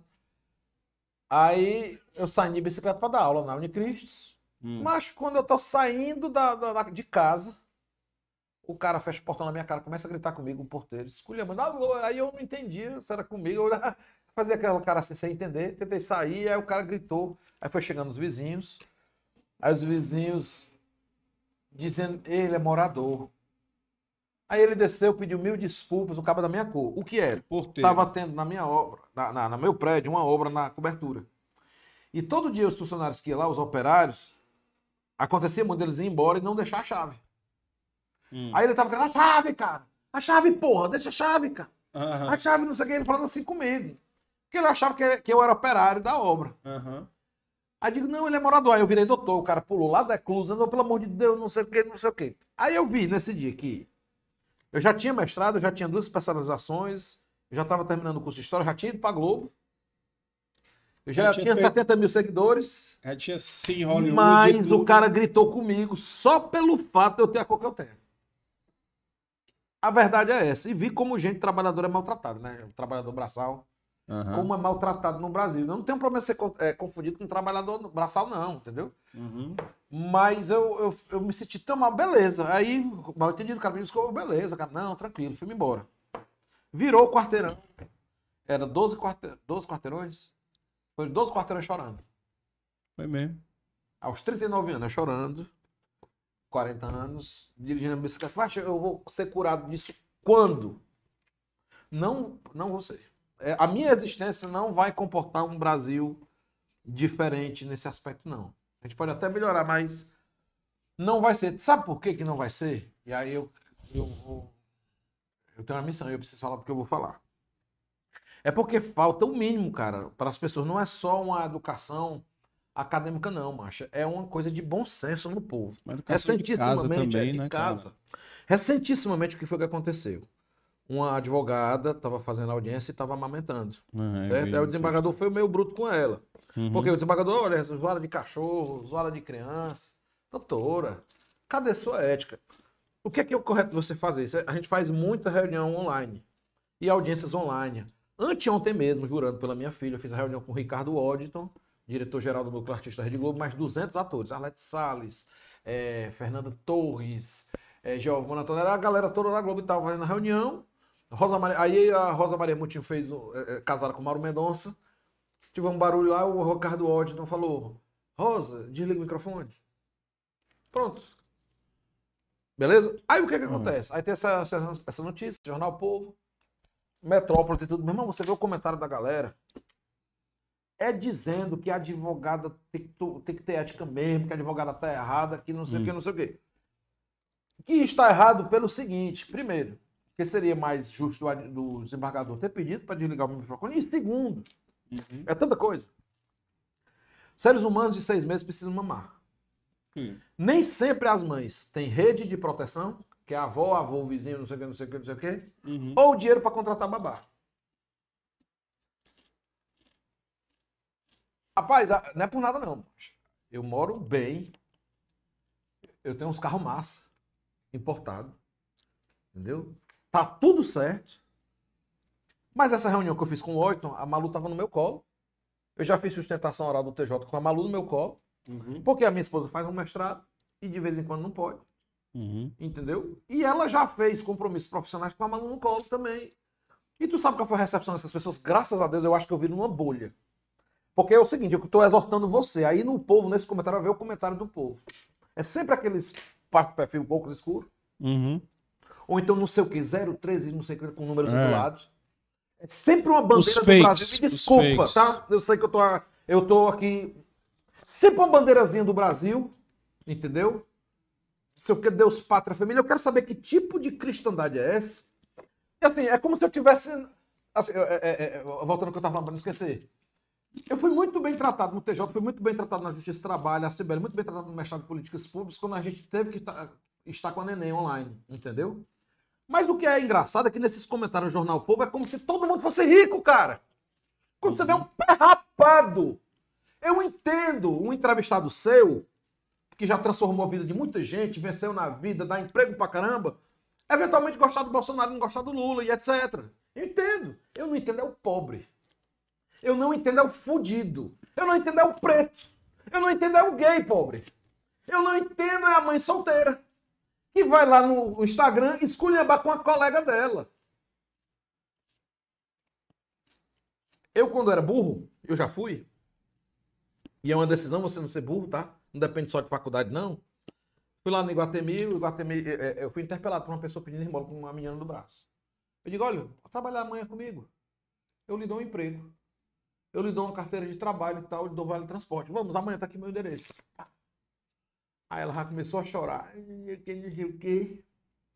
A pessoa que chegou do meu lado teve o que eu às vezes não tenho. Haroldo, deixa eu te, deixa eu te explicar uma coisa. Você vai ter que arranjar um emprego para ela e uma creche para filha dela. E detalhe, ela não tem só essa filha. Outra quatro. coisa que você precisa aprender, Haroldo, é que uma política social que ajude ela, ajuda você também. A gente tá numa época de mimimi lá, que não sei o quê, vítima da sociedade. Não, não é porra isso, não é isso não. A gente tá junto, cara. Se a gente não resolve, resolve o problema da imigração na Síria, a Europa vai receber esse pessoal. Se a gente não resolve o problema dessas pessoas que estão na rua pedindo esmola, essas pessoas, lamentavelmente, vão impactar na nossa vida também. Ora, se tem ladrão dentre nós, que temos estudo, que temos tudo, imagina esse pessoal. Então o Brasil nunca, não é que ele nunca foi tão burro. O- O Brasil está tá um pouco pior, porque essa galera que é burra fala que são uma porra, macho. Mas deixa eu te dar um exemplo. Fala para um caramba. te dar um exemplo bacana que tu tu deu um exemplo ruim, mas o que que eu acho? Sociedade, ela foca muito nos exemplos ruins e os bons são esquecidos. É e às vezes os Por bons isso que eu são seu programa. os bons, Haroldo, às vezes são a maioria, Uhum. Mas não tem o, o, me- o mesmo holofote. É. Tá entendendo? E aí eu vou te dar o exemplo de um advogado que eu não sei de onde era, cara. Ele tava fazendo um despacho. Ele tava, não, ele tava presente numa audiência no STJ, o advogado, e nesse dia, presencialmente, lá em Brasília, certo? Nesse dia ele levou o filho de colo, três anos, eu acho, uma criança bem pequenininha, tá? Porque não tinha com quem deixar o filho. Mesmo esquema aí que você falou. Ele levou a Câmara do STJ, que tava o, o- que ele ia fazer uma defesa oral, inverteu a pauta por causa dele.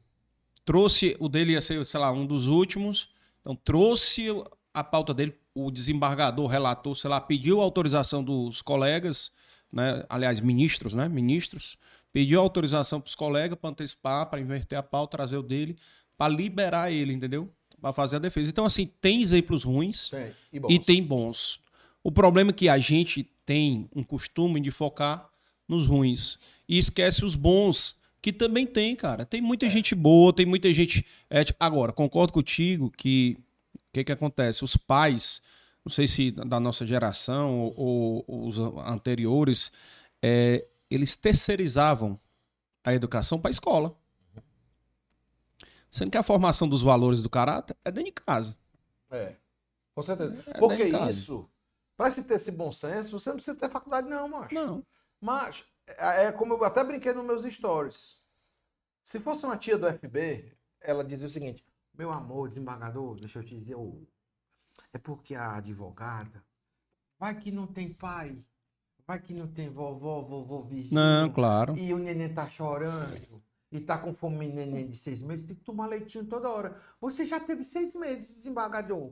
Faltou bom Você senso já demais. Godô, godô. Só que isso É. não é nem faculdade pra você dizer isso, não. Não, Para não. cada um dos comentaristas, é porque não pode falar merda aqui. Para cada um dos comentaristas de merda do jornal O Povo, Uhum. que comentaram lá, kkk, tá errada mesmo. 38 curtidas, 20 curtidas, não sei o que, não sei o que. Faltou uma tia dizendo o óbvio, macho. Pelo É. amor de Deus. Todo mundo precisou de leite, macho. É. E aí eles acham, não, porque advogada tem dinheiro pra botar em creche. Tá por fora. Ou profissão pauperizada, advogado. Entendeu? Eu leciono para advogados, em pós-graduação e etc. Eu já emprestei muito dinheiro para advogado, dinheiro do ônibus. Eu passei por essa situação. Quando eu comecei a advogar, eu era o principal usuário do carro do OAB, mas não era por outra coisa, não, porque eu não tinha o, carro- o dinheiro do ônibus. Uhum. Eu fui comprar um carro pela primeira vez com 10 anos de advocacia. Eu me formei em 99. Em 2009 eu comprei meu primeiro carro. Eu advogava de ônibus. Quando eu advo- advogava de ônibus, ficava mal pra caramba, porque ônibus em transporte público em país subdesenvolvido é péssimo, né? É. E é também é como se fosse um distintivo de pobreza. Aí eu andava lá naquele onde eu, puta que pariu, suado. Aí um coach, gente fina. Mas olha, Haroldo, você tem que entrar no ônibus pensando que você é o melhorzinho do ônibus. Aí eu digo, ah, ah, é, é, Haroldo, é um mindset, aí tu vai ficar bem melhor. Aí eu até tentei, né? Beleza, entrei no ônibus, não, sou melhorzinho do ônibus. Tô de paletó. Tô de Porque eu tô paletó. de paletó, eu sou melhorzinho do ônibus. Aí nesse dia, a mulher velhinha olhando pra mim assim, sabe? Tu é o paninho da cabeça, eu digo, puta que pariu, tá dando certo. Fala, mindset, cara, mindset muda a gente. Aí a senhorinha, com dificuldade, saiu de onde tava, sentou do meu lado, pegou assim no meu braço, olhou pra mim e disse: Pastor, conversa comigo, pastor.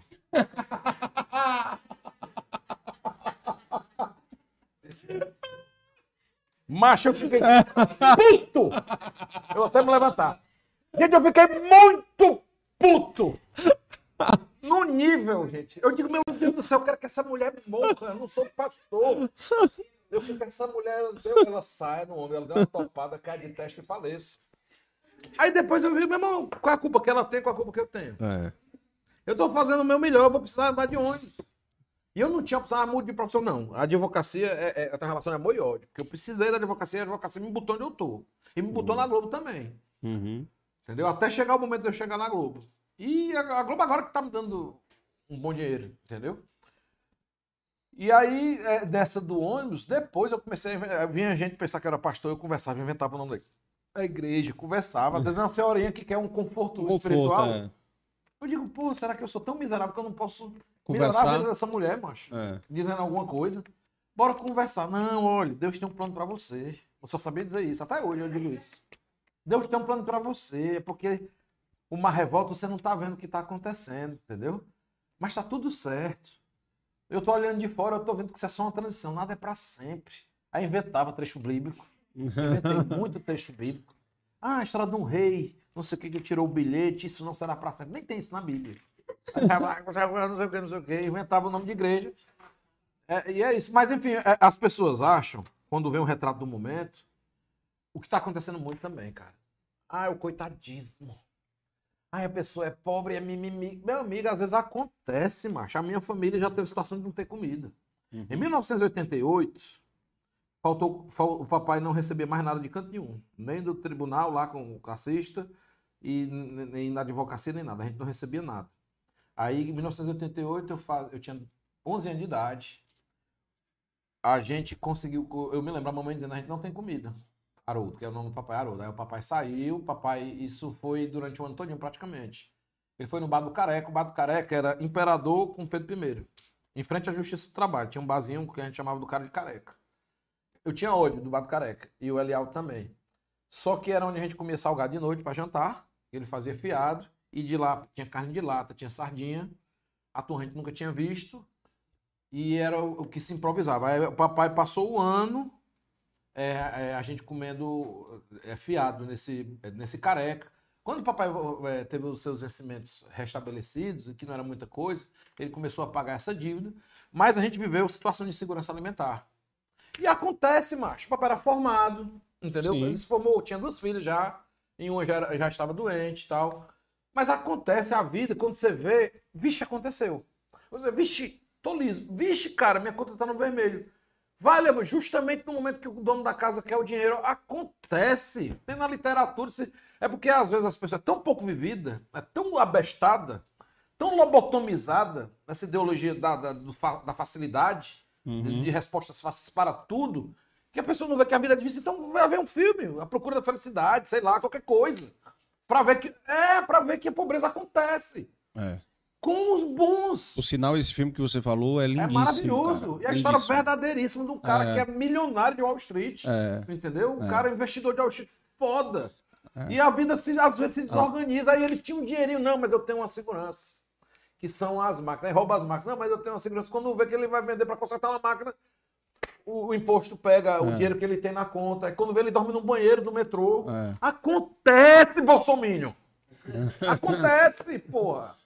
E, e deixa eu te falar outra coisa interessantíssima aí. Cara, imagine esse exemplo que tu tá dando, o tanto de gente que tá passando essa situação hoje devido à pandemia, que perdeu o emprego, que quebrou o negócio que ele tinha, um pequeno negócio, entendeu? E que passou necessidade, que tá passando, né? Então, assim, a gente viu muito isso, cara, e vê, e vê.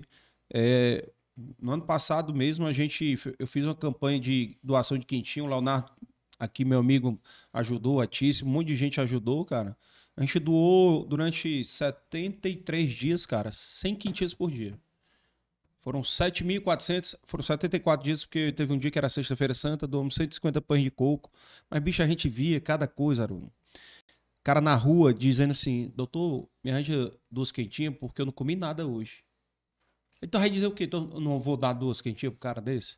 Ou o cara chega e diz, doutor, me dá duas quentinhas porque eu vou guardar uma pro jantar. Vou levar uma pra minha filha. Isso fez pra mim parar de reclamar. É, Eu tenho uma amiga que é deprimida, ela tem um surto de depressão muito severo. E ela, a religião muito diz isso, que só existe salvação na caridade, né? Não sei o que, diz que faz bem pra caralho. Faz muito. Você Faz muito. tirar um dia da sua vida, não, eu vou servir agora. Diz que isso Faz, faz muito. te dá até gasolina. É. Então, mas um dia desse eu vou te ajudar, viu? É uma coisa que eu tô morando no Rio agora. Mas eu quero ir nessa aí. ah. Pra ajudar também, em primeiro lugar, e segundo, pra nossa cura, né? É, cara. Deve você- fazer muito bem ajudar os outros. Não, o rapaz fazia fila, eu, eu doava ali na, perto do Oitão Preto, doei muito ali, do- no centro da cidade, no lixão de Maracanãú, cara. No lixão de Maracanãú, tu vê, de, de eu sair inconformado porque as quentinhas que eu levei não, não, não foram suficientes. Era tanta gente, sem quentinhas não dava, entendeu? É gente sem acesso a qualquer tipo de informação, É. qualquer dia. Não tá discutindo na internet, não, pessoal. Pode ter É. certeza. Não, então, assim, tem a realidade, e, e aí é um, um dos objetivos nossos aqui, é, é, é que o pessoal possa refletir. Né? Porque às vezes o, a questão da régua, lembra que a gente falou no começo? Sarrafo, a régua, né? o sarrafo estava né, aba- abaixa, aumenta o sarrafo. Uhum. Cara, a mesma coisa. Por exemplo, reclamar de, de problema da, da vida, problema financeiro, problema de, de amor. Meu irmão, Regis Feitosa, que é um advogado, ele é advogado, eu acho. Não, corretor, não me lembro agora. Não, é advogado também. O Regis é um cara conhecido aqui em Fortaleza, que tu já deve ter ouvido falar da história dele. É um cara que tem um problema congênito que facilita o desenvolvimento de células cancerígenas. E ele passou isso para os três filhos. Dois morreram já. A mais nova morreu com leucemia e o filho dele, de 22 anos, o, Regis, morreu de câncer num- na cabeça. Quinto câncer, certo? E a, a filha... E a filha mais velha mora em São Paulo, tem 26 anos, tá em tratamento também com um câncer na cabeça. Uhum.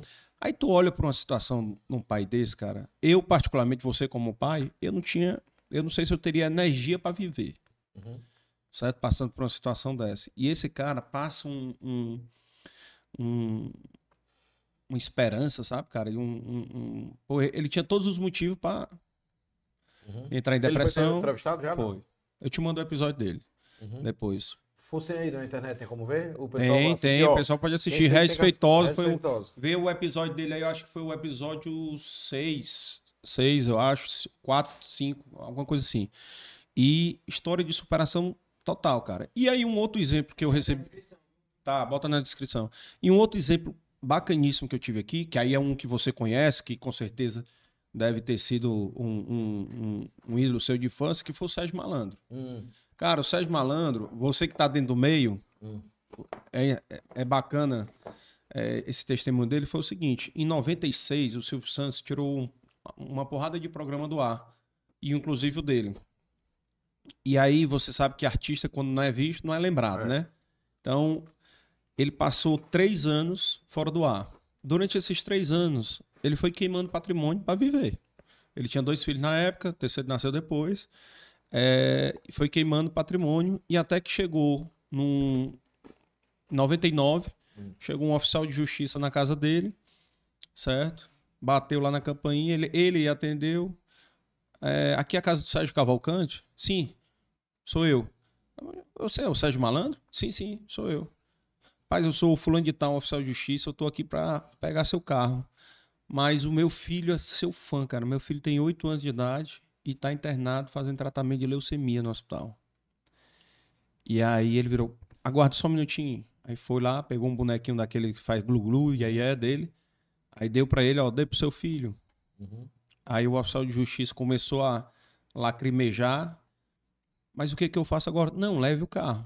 Porque se você não levar, vai vir outro aqui e vai levar o carro. E era o último carro dele, Uhum. né? Vai vir e vai levar. E aí o oficial pegou, levou o carro. E aí quando tava descendo, ele mora em São Conrado, né? E aí quando tava descendo lá a ladeira lá na casa dele, ele começou a olhar pro, pro, pro oficial de justiça no carro e chorou. Por quê? Ele disse, cara, a partir de hoje eu não vou reclamar da minha situação financeira. Uhum. Eu vou me reinventar e vou superar os obstáculos. Porque eu não tenho problema. Problema tem ele que está com um filho de 8 anos, né, fazendo tratamento de leucemia no hospital, e os meus dois filhos estão super saudáveis dentro de casa aqui. Uhum. Então, assim, a vida, cara, ela mostra coisas, né, e a gente tem que aprender com, com, com o erro ou com os problemas dos outros, né, para valorizar, né? Valorizar. E quem também falou isso aqui é, foi o Fernando Serino, de que a gente aprender com o erro dos outros é mais barato. Né? Aprender com o erro, com a falha que É. um cometeu é mais barato. Porque é barato, não é financeiramente só, é tempo. Uhum. Né? Tempo que tu deixou de curtir a tua família, tempo que deixou de curtir os amigos, né? a vida, entendeu? Porque o nosso bem principal é o tempo. E quando a gente nasce, o, o relógio está decrescendo, né? Uhum. começa o tempo correr. E o que, que a gente vai fazer com isso, Uhum. né? E aí é bacana, cara, assim, compartilhar essa tua história aí, porque com certeza muita gente que tá assistindo aí vai se inspirar aí com as suas dificuldades aí que você passou. E tem uma outra situação que eu quero que tu fale, da infância, que é como é que foi as amizades na infância. Andou com, com a galera, Sim, não. galera boa, eu não- galera da Isso pesada. é segredo, mas eu falo. Isso é segredo. É, é- é segredo porque, macho, Não, mas não tem ninguém Eu vou dizer porque que é segredo, ó. Macho, até um dia, eu me lembro quando eu furei a orelha. Macho, assim, eu entrei com a orelha furada em casa, mas eu só andava de lado, assim, pro papai e mamãe não virem, entendeu? É. Mas eu queria furar a orelha porque passou diferente, tá pra ver se eu conseguia beijar na boca, entendeu? E andar de lado, não sei o que. Aí um dia o papai e a mamãe brigaram, eu fui defender a mamãe. Ele, ainda mais essa aí. Tu vem aqui com essa orelha? Não, papai. Não tem nada a ver furar a orelha, não. Não sou viado por causa disso, não. Não, mas tô falando mais disso, não. Tô falando da sua mãe. Foi desse jeito, né? Aí eu digo, coisa esquisita, ele esqueceu. Aí uma semana depois ele me chamou, até aí. Olha, eu não tô lhe criando nem pra ser humorista, nem pra ser Odete. Falou desse jeito. Ele foi um do, da, a- demais, meu pai. Meu pai é maravilhoso, mas ele foi a primeira pessoa para dizer não seja humorista. Entendeu? É, ele não tô querendo nem pra você ser humorista, nem pra ser Odete. E Odete, como ele falava pejorativamente, é gay, né? E, e por acaso não sou. Se eu tivesse desejo por homem, ele não ia, Uhum. com a ordem dele, fazer nada, porque não pertence à moral isso. Mas Uhum. ele me disse assim, então tinha muita coisa que eu não dizia pra ele. Então tinha, tinha espetáculo meu tio que eu me travestia de mulher, mas tinha uma, eu tinha uma personagem chamada Natasha Skywalker. Hum. Fazia um samba e tal, não sei o quê. Ainda espremia assim a bunda e tal. Mó esculhambação, uma peruca horrorosa. Se ele visse isso, ele dava uma trombose. Então eu ia rir muito. Que era engraçado. Aí, eu não contava pra ele. Outra coisa que lá, lá em casa o pessoal nem sonhava, nem o meu irmão que andava comigo, é que tinha uma galera que eu conhecia da favela que era barra pesada, entendeu? E lá. E aí. E dois, eu, eu, eu, assim, eu vi, porra, os caras têm dinheiro pra ir pro jogo do Ceará. Tem dinheiro pra levar Tu tem esse a, mau na- gosto, a né? namorada. Mas, mas, eu, eu- é, eu- mas eu- hoje eu acho eu tenho preguiça de torcer pra qualquer time, porque a galera a- alopra, pega Ah. pesado. É. E, e- e, enfim, é, Ferrinho, vai. é mil fatores. Aí, é, Essas duas pessoas que essas convive. duas pessoas que eu conheci eram. Porque aí tinha dinheiro pra levar a namorada pra comer pizza, tinha dinheiro pra, até pra levar a mãe Uhum. na Praça do Liceu pra comer, não sei o que, de noite, pratinho, tal, tal, tal. Aí eu digo, porra, os caras são novos. E aí o papai disse, não, você vai fazer uma faculdade, porque o papai dizia da maneira dele, o quê? Hum. Que a melhor maneira de você deixar de ser liso é você fazer uma faculdade. E depois eu aprendi isso lecionando, né, e tendo acesso a as informações da, da pedagogia e da história, você aprende que a melhor maneira, a mais experimentada maneira que existe na humanidade de você interromper um ciclo intergeracional de pobreza é você fazer uma faculdade. Não sei se vocês fazem ou se fizeram. Entendeu? Mas nem todo mundo é Neymar. É. Nem todo mundo é Edmilson Filho. Edmilson Filho também não cursou educação física, mas o Edmilson Filho não se formou, não. Mas você pode esperar ser um Edmilson Filho? Você pode esperar ser um Neymar? Você não pode. A Uhum. melhor maneira de você. A, a mais fácil, né? A mais bem experimentada é você fazer uma faculdade. Mas o papai não. Você vai fazer uma faculdade. Aí eu fazia logo duas, fazia história e direito e o bicho chegava junto. Entendeu? Depois do tempo eu comecei a dar aula de história, mas era R$ 2,75 hora a aula, é foda. Caralho. Era muito É triste. foda. Mas enfim. E aí. Só que esses caras morreram. esses caras morreram. Que entraram pro Pouco, mas pouco pra você ser avião, macho. Ruim. E é um negócio assim, é o seu brother. Mas só vai deixar isso ali? É muito simples, mas é como tu pegar assim. Ei, macho, entrega isso bem ali, a casa 2. Se a gente termina, não sei quem entrega lá. Acabou-se, macho. Aí o cara pega, não faz mal a ninguém, não rouba ninguém, não derruba ninguém da moto, não, não, não faz. Vai pra igreja, faz tudo certo, não sei o quê. Aí eu perdi contato, só sobe depois que os dois morreram. E aí, cara, é assim, é muito. E é porque eu não morava dentro da favela. Entendeu? Eu não morava dentro da favela, não. Eu morava na Duque Caxias, em frente ao Denox, entendeu? Tinha um Morro do Ouro perto, tinha outras coisas perto e tal, mas eu não morava dentro. Então, é, é, imagine como é a oferta quando você mora dentro da comunidade. É muito mais simples, é muito mais fácil. Entendeu? O menino aqui também não nasceu ontem, não. É do Genibaú. Ele sabe que no Genibaú tem coisa de risco Uhum. também. Tem, tem situação complicada. No Bom Jardim tem. A maioria da galera tá de boa e tal. Mas a gente sabe que é perigoso, a gente sabe como é que funciona a questão. Até os caras do tráfico que estão me escutando aqui agora, eventual líder e etc. Eu sou vizinho de alguns, né? Porque eu moro na Barra da Tijuca, no Rio de Janeiro. Então lá mora miliciano e chefe do tráfico, entendeu? Uhum. E assim, eles estão escutando, não, é foda. Como é que resolve? O Estado tem que ser melhor, macho. É. Tem que dar mais alternativas, entendeu? Tem que ser melhor. E a maneira mais fácil, além de fazer uma faculdade, mas nem todo mundo consegue, tem uma mais barata. Esporte e música. É. Macho, o esporte é muito foda. Esporte é incrível, porque o Falar esporte... nisso, tu ele era tem a atleta, né? De que, macho, era atleta? Vôlei, basquete, futebol. Não, era ruim tudo, era ruim nos três. Eu era reserva das três seleções. Era. Aí o, o- o- ruim demais, macho. Delegado, não tocava bola, não. Sabe aqueles caras delegado que quer redrebar todo mundo? Era, era, cara. Porra, Haroldo, quer uma bola só pra tu? Não, a bola parou. Era a vida ouvindo isso. Aí esses caras estão escutando o estado. A esporte é barato, cara. Porque É. o esporte ele tem um negócio. Se o menino se apaixona pelo esporte, ele quer ser melhor, quer ser melhor, aí ele quer dormir cedo, quer acordar cedo, quer se alimentar melhor, de que eu não vou beber não. É muito foda. A religião também. E, E- aí E, e é um ponto social. importante. É, e música, né? E religião, cara.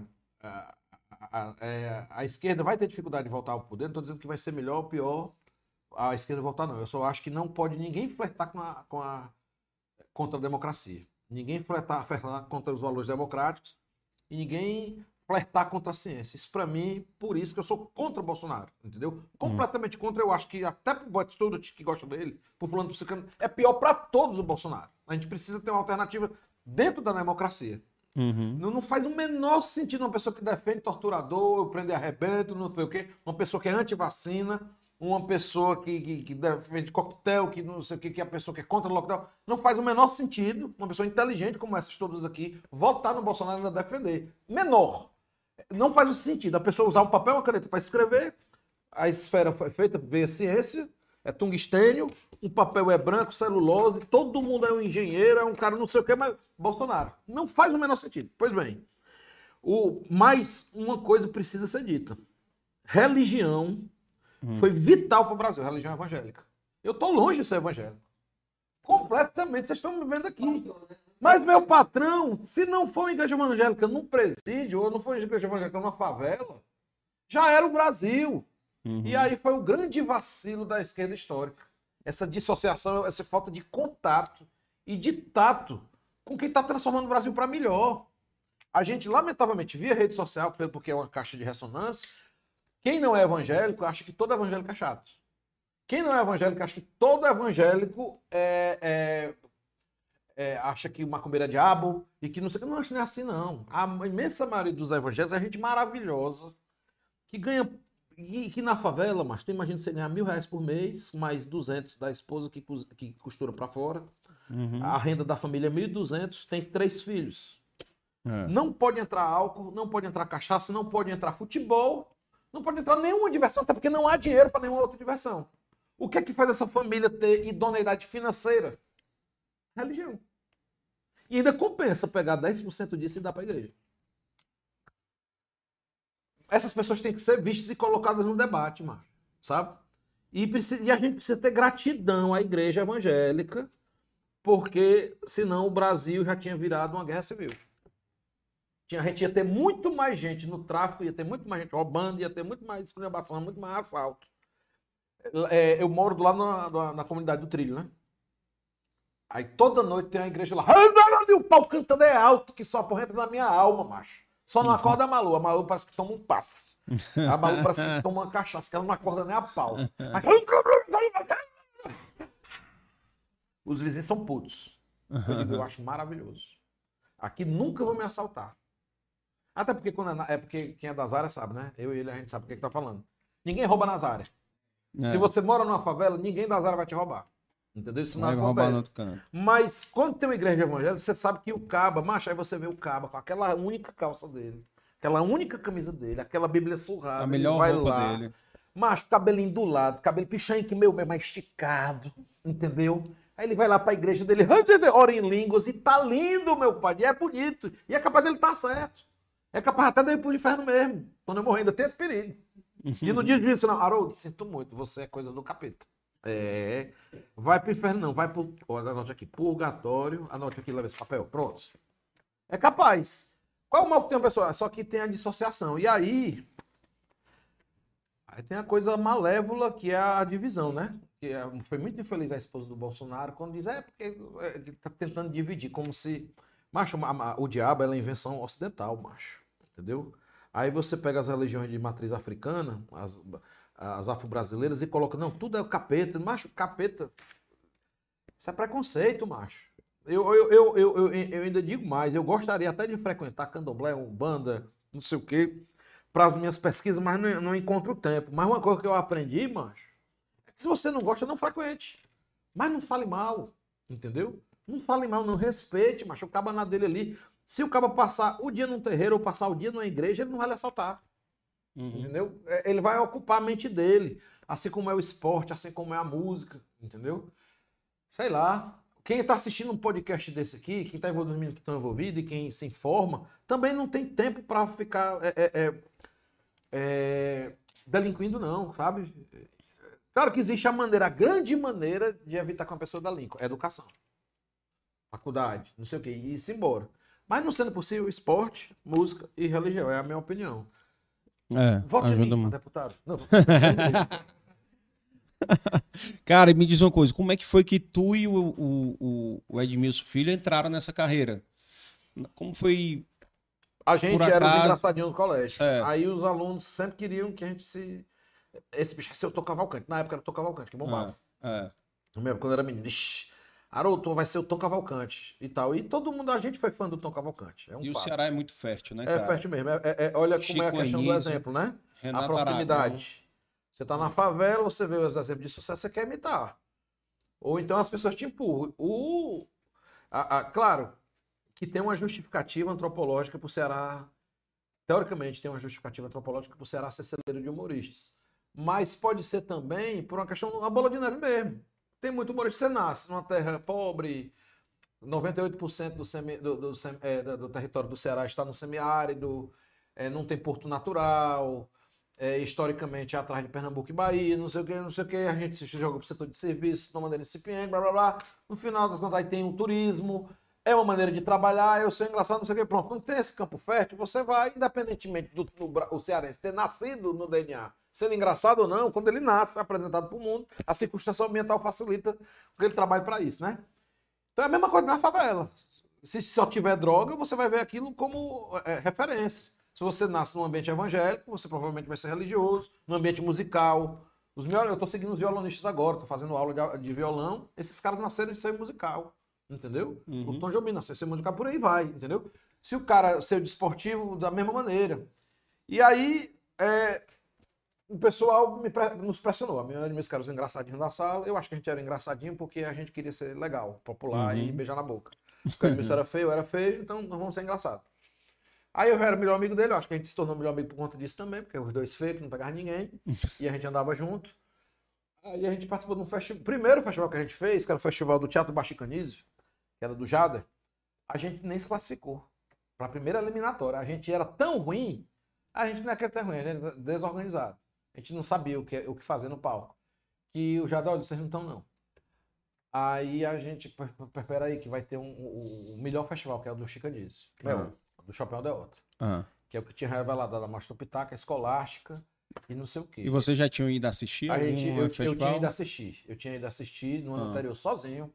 Peguei o circular, fui sozinho, fui assistir. Aí falei, Edmilson, é um negócio massa. Vamos, vamos, a gente é capaz. Tá bom, bora. E vi também que um- uns três meninos amigos meus tinham se inscrevido. Inclusive, eles se desclassificaram. Aí eu, porra, vou me inscrever com o Edmilson. Aí a gente ganhou o festival. Entendeu? E a gente fez muito show de humor na época, com 16 anos, Edmilson com 17. A gente só andava de táxi e andava. E, e o nosso. Como a gente começou a ganhar dinheiro, a gente começou a gastar dinheiro na mesma, comprando roupa da alternativa. E andando de, de táxi pra lá e pra cá e passando em Guatemi de domingo. Pronto, era o que a gente fazia. Sandália Kenner. É, eu, eu não cheguei a comprar Kenner e Headley, não. Não deu tempo, não. Headley, não. Era o que a gente, é o que o pessoal roubava na minha época. Na minha época, É. se você for- quisesse beijar na boca, ou você surfava, ou você pichava muro, ou você roubava Kenner e Headley. ou, ou mochila da Company. É. O punk. O punk era quem não tinha dinheiro pra comprar Kenner, comprava o punk, que era boazinha também. Era assim que funcionava. Mas era o sonho da gente ter uma Headley, cara. Era o sonho tirar os cadastros.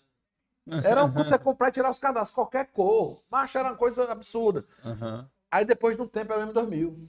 Que era o tênis, papelinha, 2000, paperó, ah. não sei o que, comprar o M2000. Que era o tênis que você pulava, você dançava a maior onda. Uhum. Que tinha os triângulos embaixo e tal. Aí eu tô doido pra falar um negócio que eu acho que eu me esqueci. Ah, meu Deus do céu. Sim! Aí eu, Edmilson, que era ganhando. Pô, estamos ganhando dinheiro, nós somos artistas, nós temos talento. Aí a gente chegava no canto, ninguém olhava pra gente. A gente ia pro palco, fazia os meninos rir, aí a gente descia do palco, a gente era estrela. A gente foi entrevistado nos cantos e tal, saia matéria de jornal.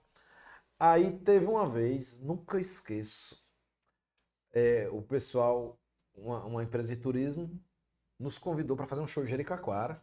Só hospedar em Jericoacoara, um hotel 5 estrelas, sei lá, o melhor hotel que tinha lá na época. É, tudo pago, um cachê massa. Porque a gente ia se divertir, fazer show E ainda aí, botar um cachezão massa. Massa no bolso. Cheio de festa, banda e tal. Eu digo, Edmilson, é capaz até a gente pegar as meninas, cara, um negócio desse. Vamos, vamos. Então fala com a tua mãe, tá bom, fala com a tua. Aí a gente ficou anos? naquela, eu 16 ele 17. Ah. Não, eu já tinha, acho que eu já tinha 17, 18, não sei. Por aí. Aí, fala com a tua mãe. Eu falo com a tua mãe, beleza. Aí a gente ficou uma semana embromando. Ei, tu falou com a tua mãe? Eu falei não. Tu falou com a tua? Eu falei não. Macho, aí né, chega uma, na semana decisiva, eu falei pra mamãe. Aí a mamãe, não, fala com seu pai. Aí eu falei pro papai, não, fala com a sua mãe. Aí ele falou com a mãe dele, aí a mãe dele, fala com seu pai. Aí o pai dele, fala com a sua mãe. Aí quando chegou no outro dia, eu digo, vai não. A mãe do Edmilson disse, vai não, por quê? Porque não vai. Ah, por que eu não vou? Não tem querer. Mas você quer apanhar, Edmilson? Aí Parou a conversa. Aí eu digo, mamãe, é- é- é, eu quero ir, não, sei o quê. O que, que a mãe do Edmilson falou? Parece que ela deixou, mãe. Deixa eu ligar pra ela. Não, mãe, deixou não. Mas eu só deixar, deixar também, deixo não. Macho, a gente não foi. Meu irmão, eu fiquei com Oh. tanto ódio da minha mãe e do meu pai. Mas eu fiquei com muito ódio. Puta que pariu. Uma vez, o Edmilson conta essa história, que ele queria muito ir pra uma festa num colégio, acho que era Doroteia, sei lá o que era, uma festa que tinha umas meninas, todo mundo ia. Ah. E ele se arrumou e tal, botou a roupa pra ela, não vai não. Por quê? Porque não vai. Pra que esse negócio tá saindo? Fica aqui mesmo, desse jeito. Ele disse que ficou puto. Uma vez foi pra um show de chiclete com banana, que era o cara conseguiu os ingressos, ia me deixar, ia me buscar. O dinheiro da cachaça. E o pai do amigo meu, não sei o que, o papai dele vai, não, porque você tem muito tempo ainda.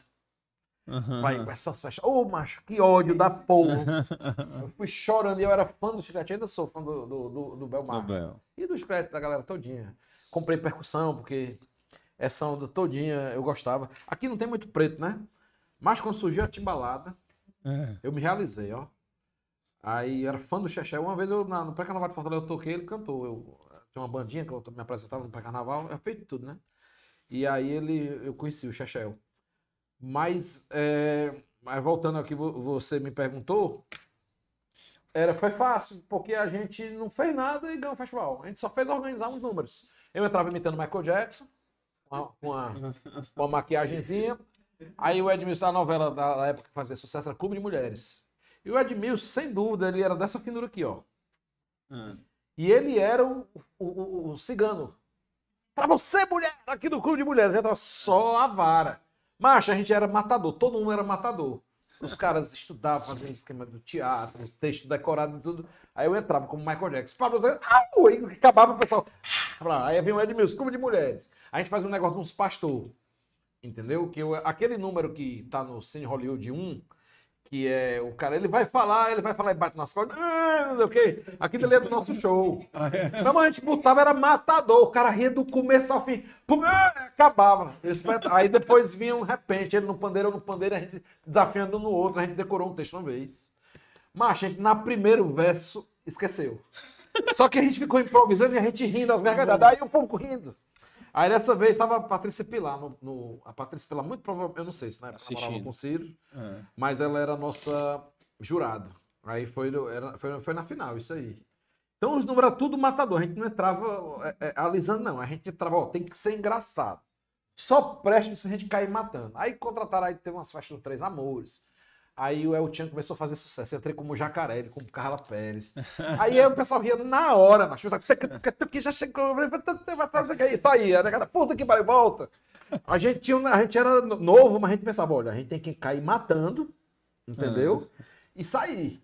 Porque a negada vai gostar. Mas aí a gente ganhou o festival. entendeu? Sensação da escassez, né? A galera. É, o gatilho fica- de escassez. É. Mas eu fui atrás de saber dessas porra, desses gatilhos aí. Aí, coach. Porque essa galera coach e esses empresários ricos, eles têm esse negócio de gatilho aí. Aí eu descobri que o cara que mais escreveu sobre isso é o Daniel Kahneman, que É. escreveu Rápido e Devagar, né? Que é um livro excelente, ele que é um resumo, é um resumo palatável para quem é ignorante como eu, de como ele e um amigo dele chegaram a essas conclusões dos viés cognitivos, né? Ele chama de Uhum. viés cognitivos.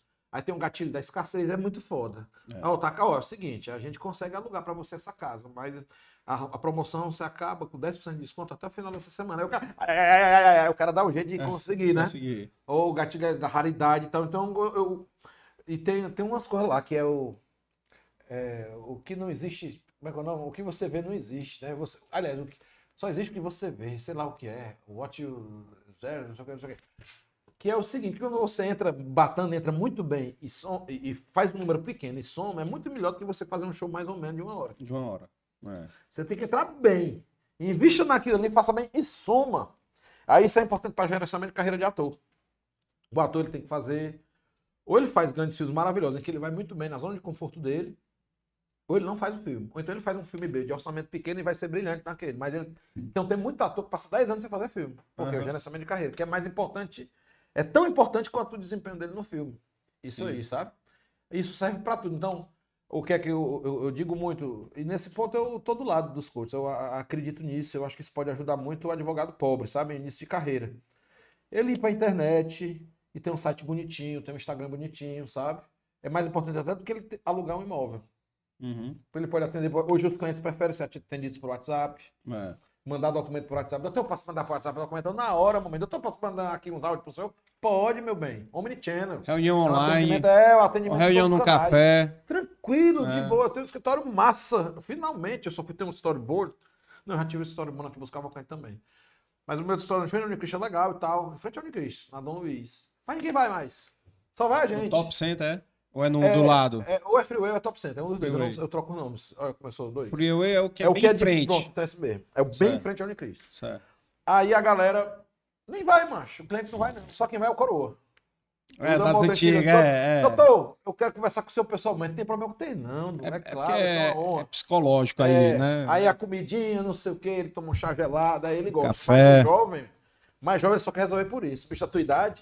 Doutor, vou dizer logo como é que eu vou mandar a hora aqui que só entende. Tá, tá, tá, tá, Ó, vamos fazer um online mais tarde, um meet, vamos fazer um call. Eu digo, tá bom, fela da gaita.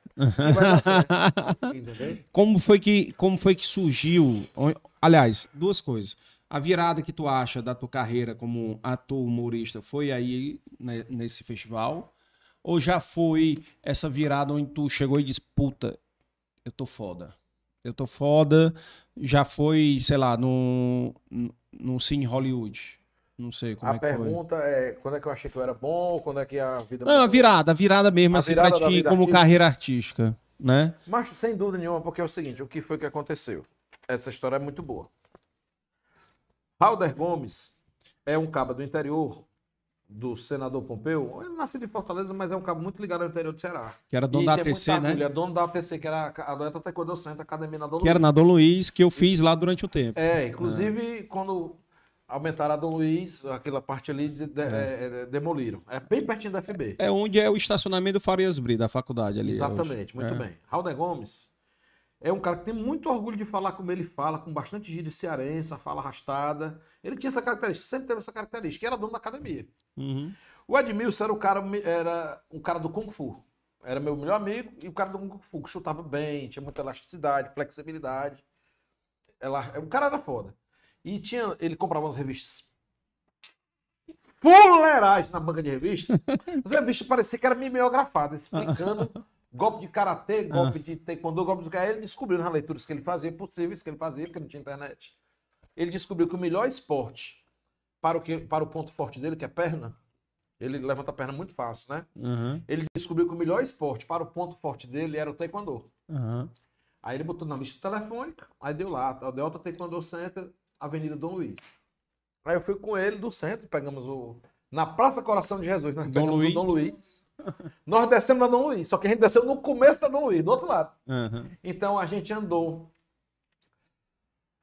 Tipo, Cavalcante, Joaquim Nabuco, Oswaldo Cruz, Visconde de Mauá, Desembargador Moreira, Barbosa de Freitas, a outra eu não lembro qual o nome, não sei o que, Nunes Valente, não, Coronel Carvalho, Vicente Linhares, não sei o que, Vigílio Tábua, andou 24 anos, chegou a gente morto com fome, básico, né? Porque estudante não tem dinheiro, a gente já tinha gastado o dinheiro que a gente tinha para o ônibus, a gente chega na academia do cara.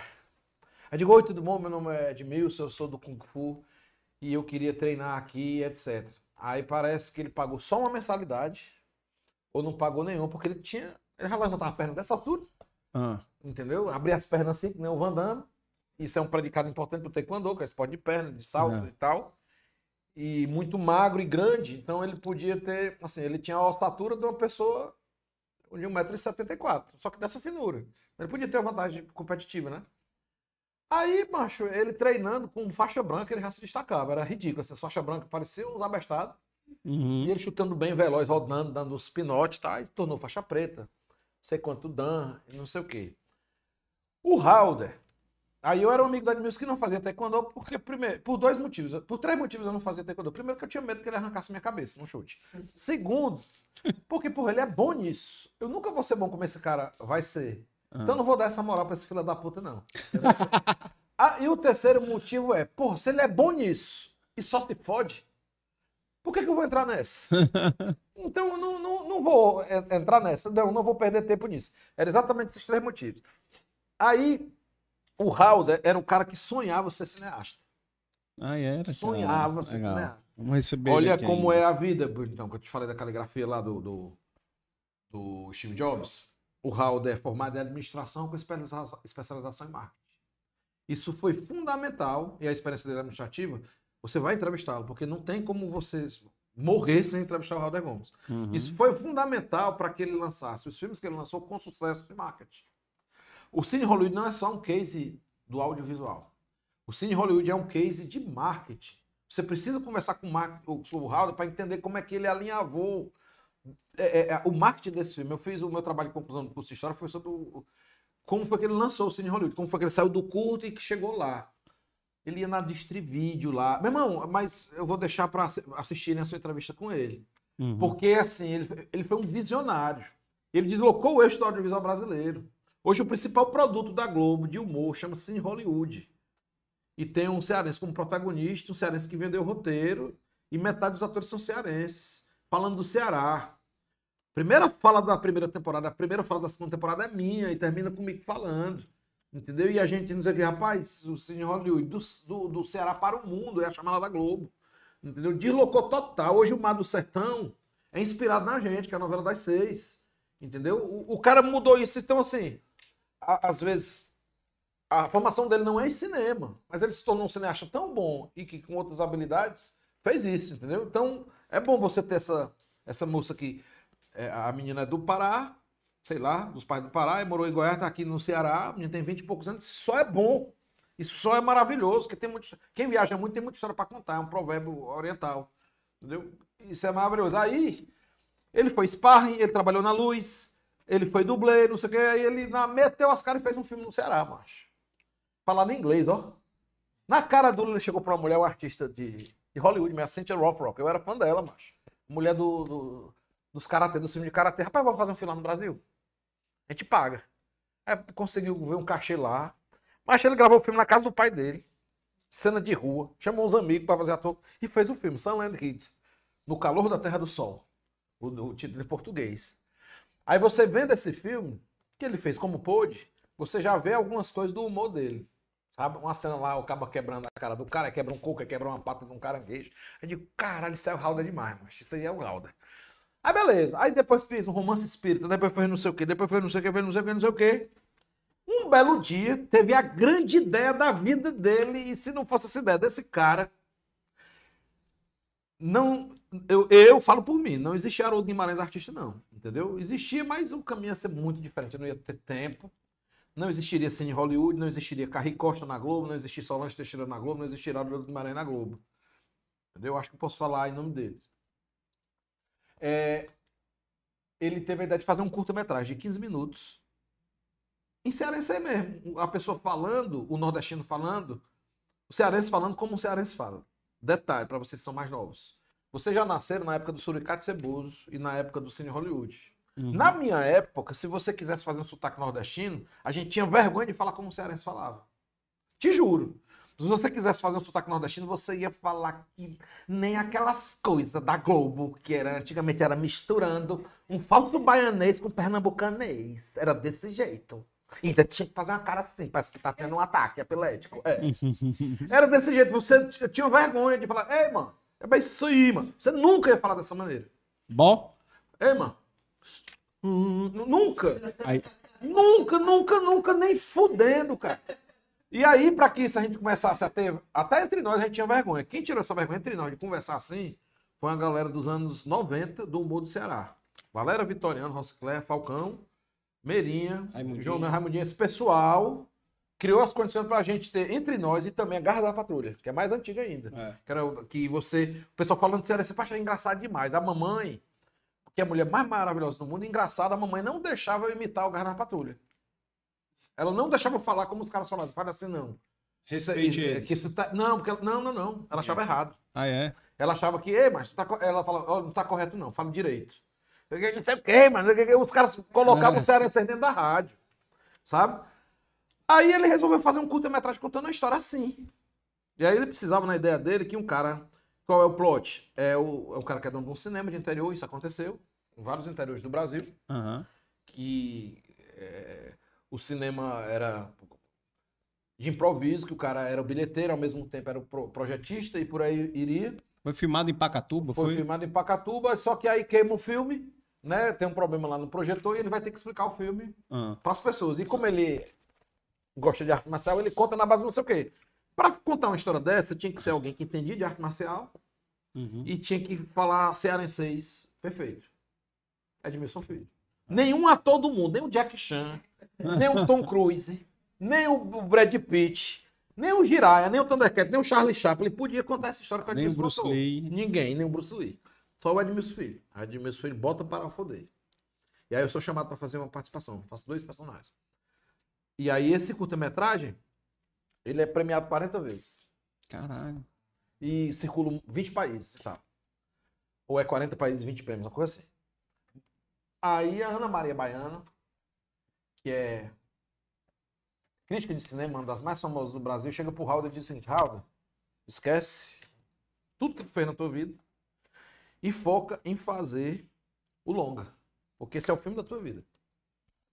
Isso, tu mostrou o teu DNA, tu mostrou que é um cara diferente porque tu fez isso.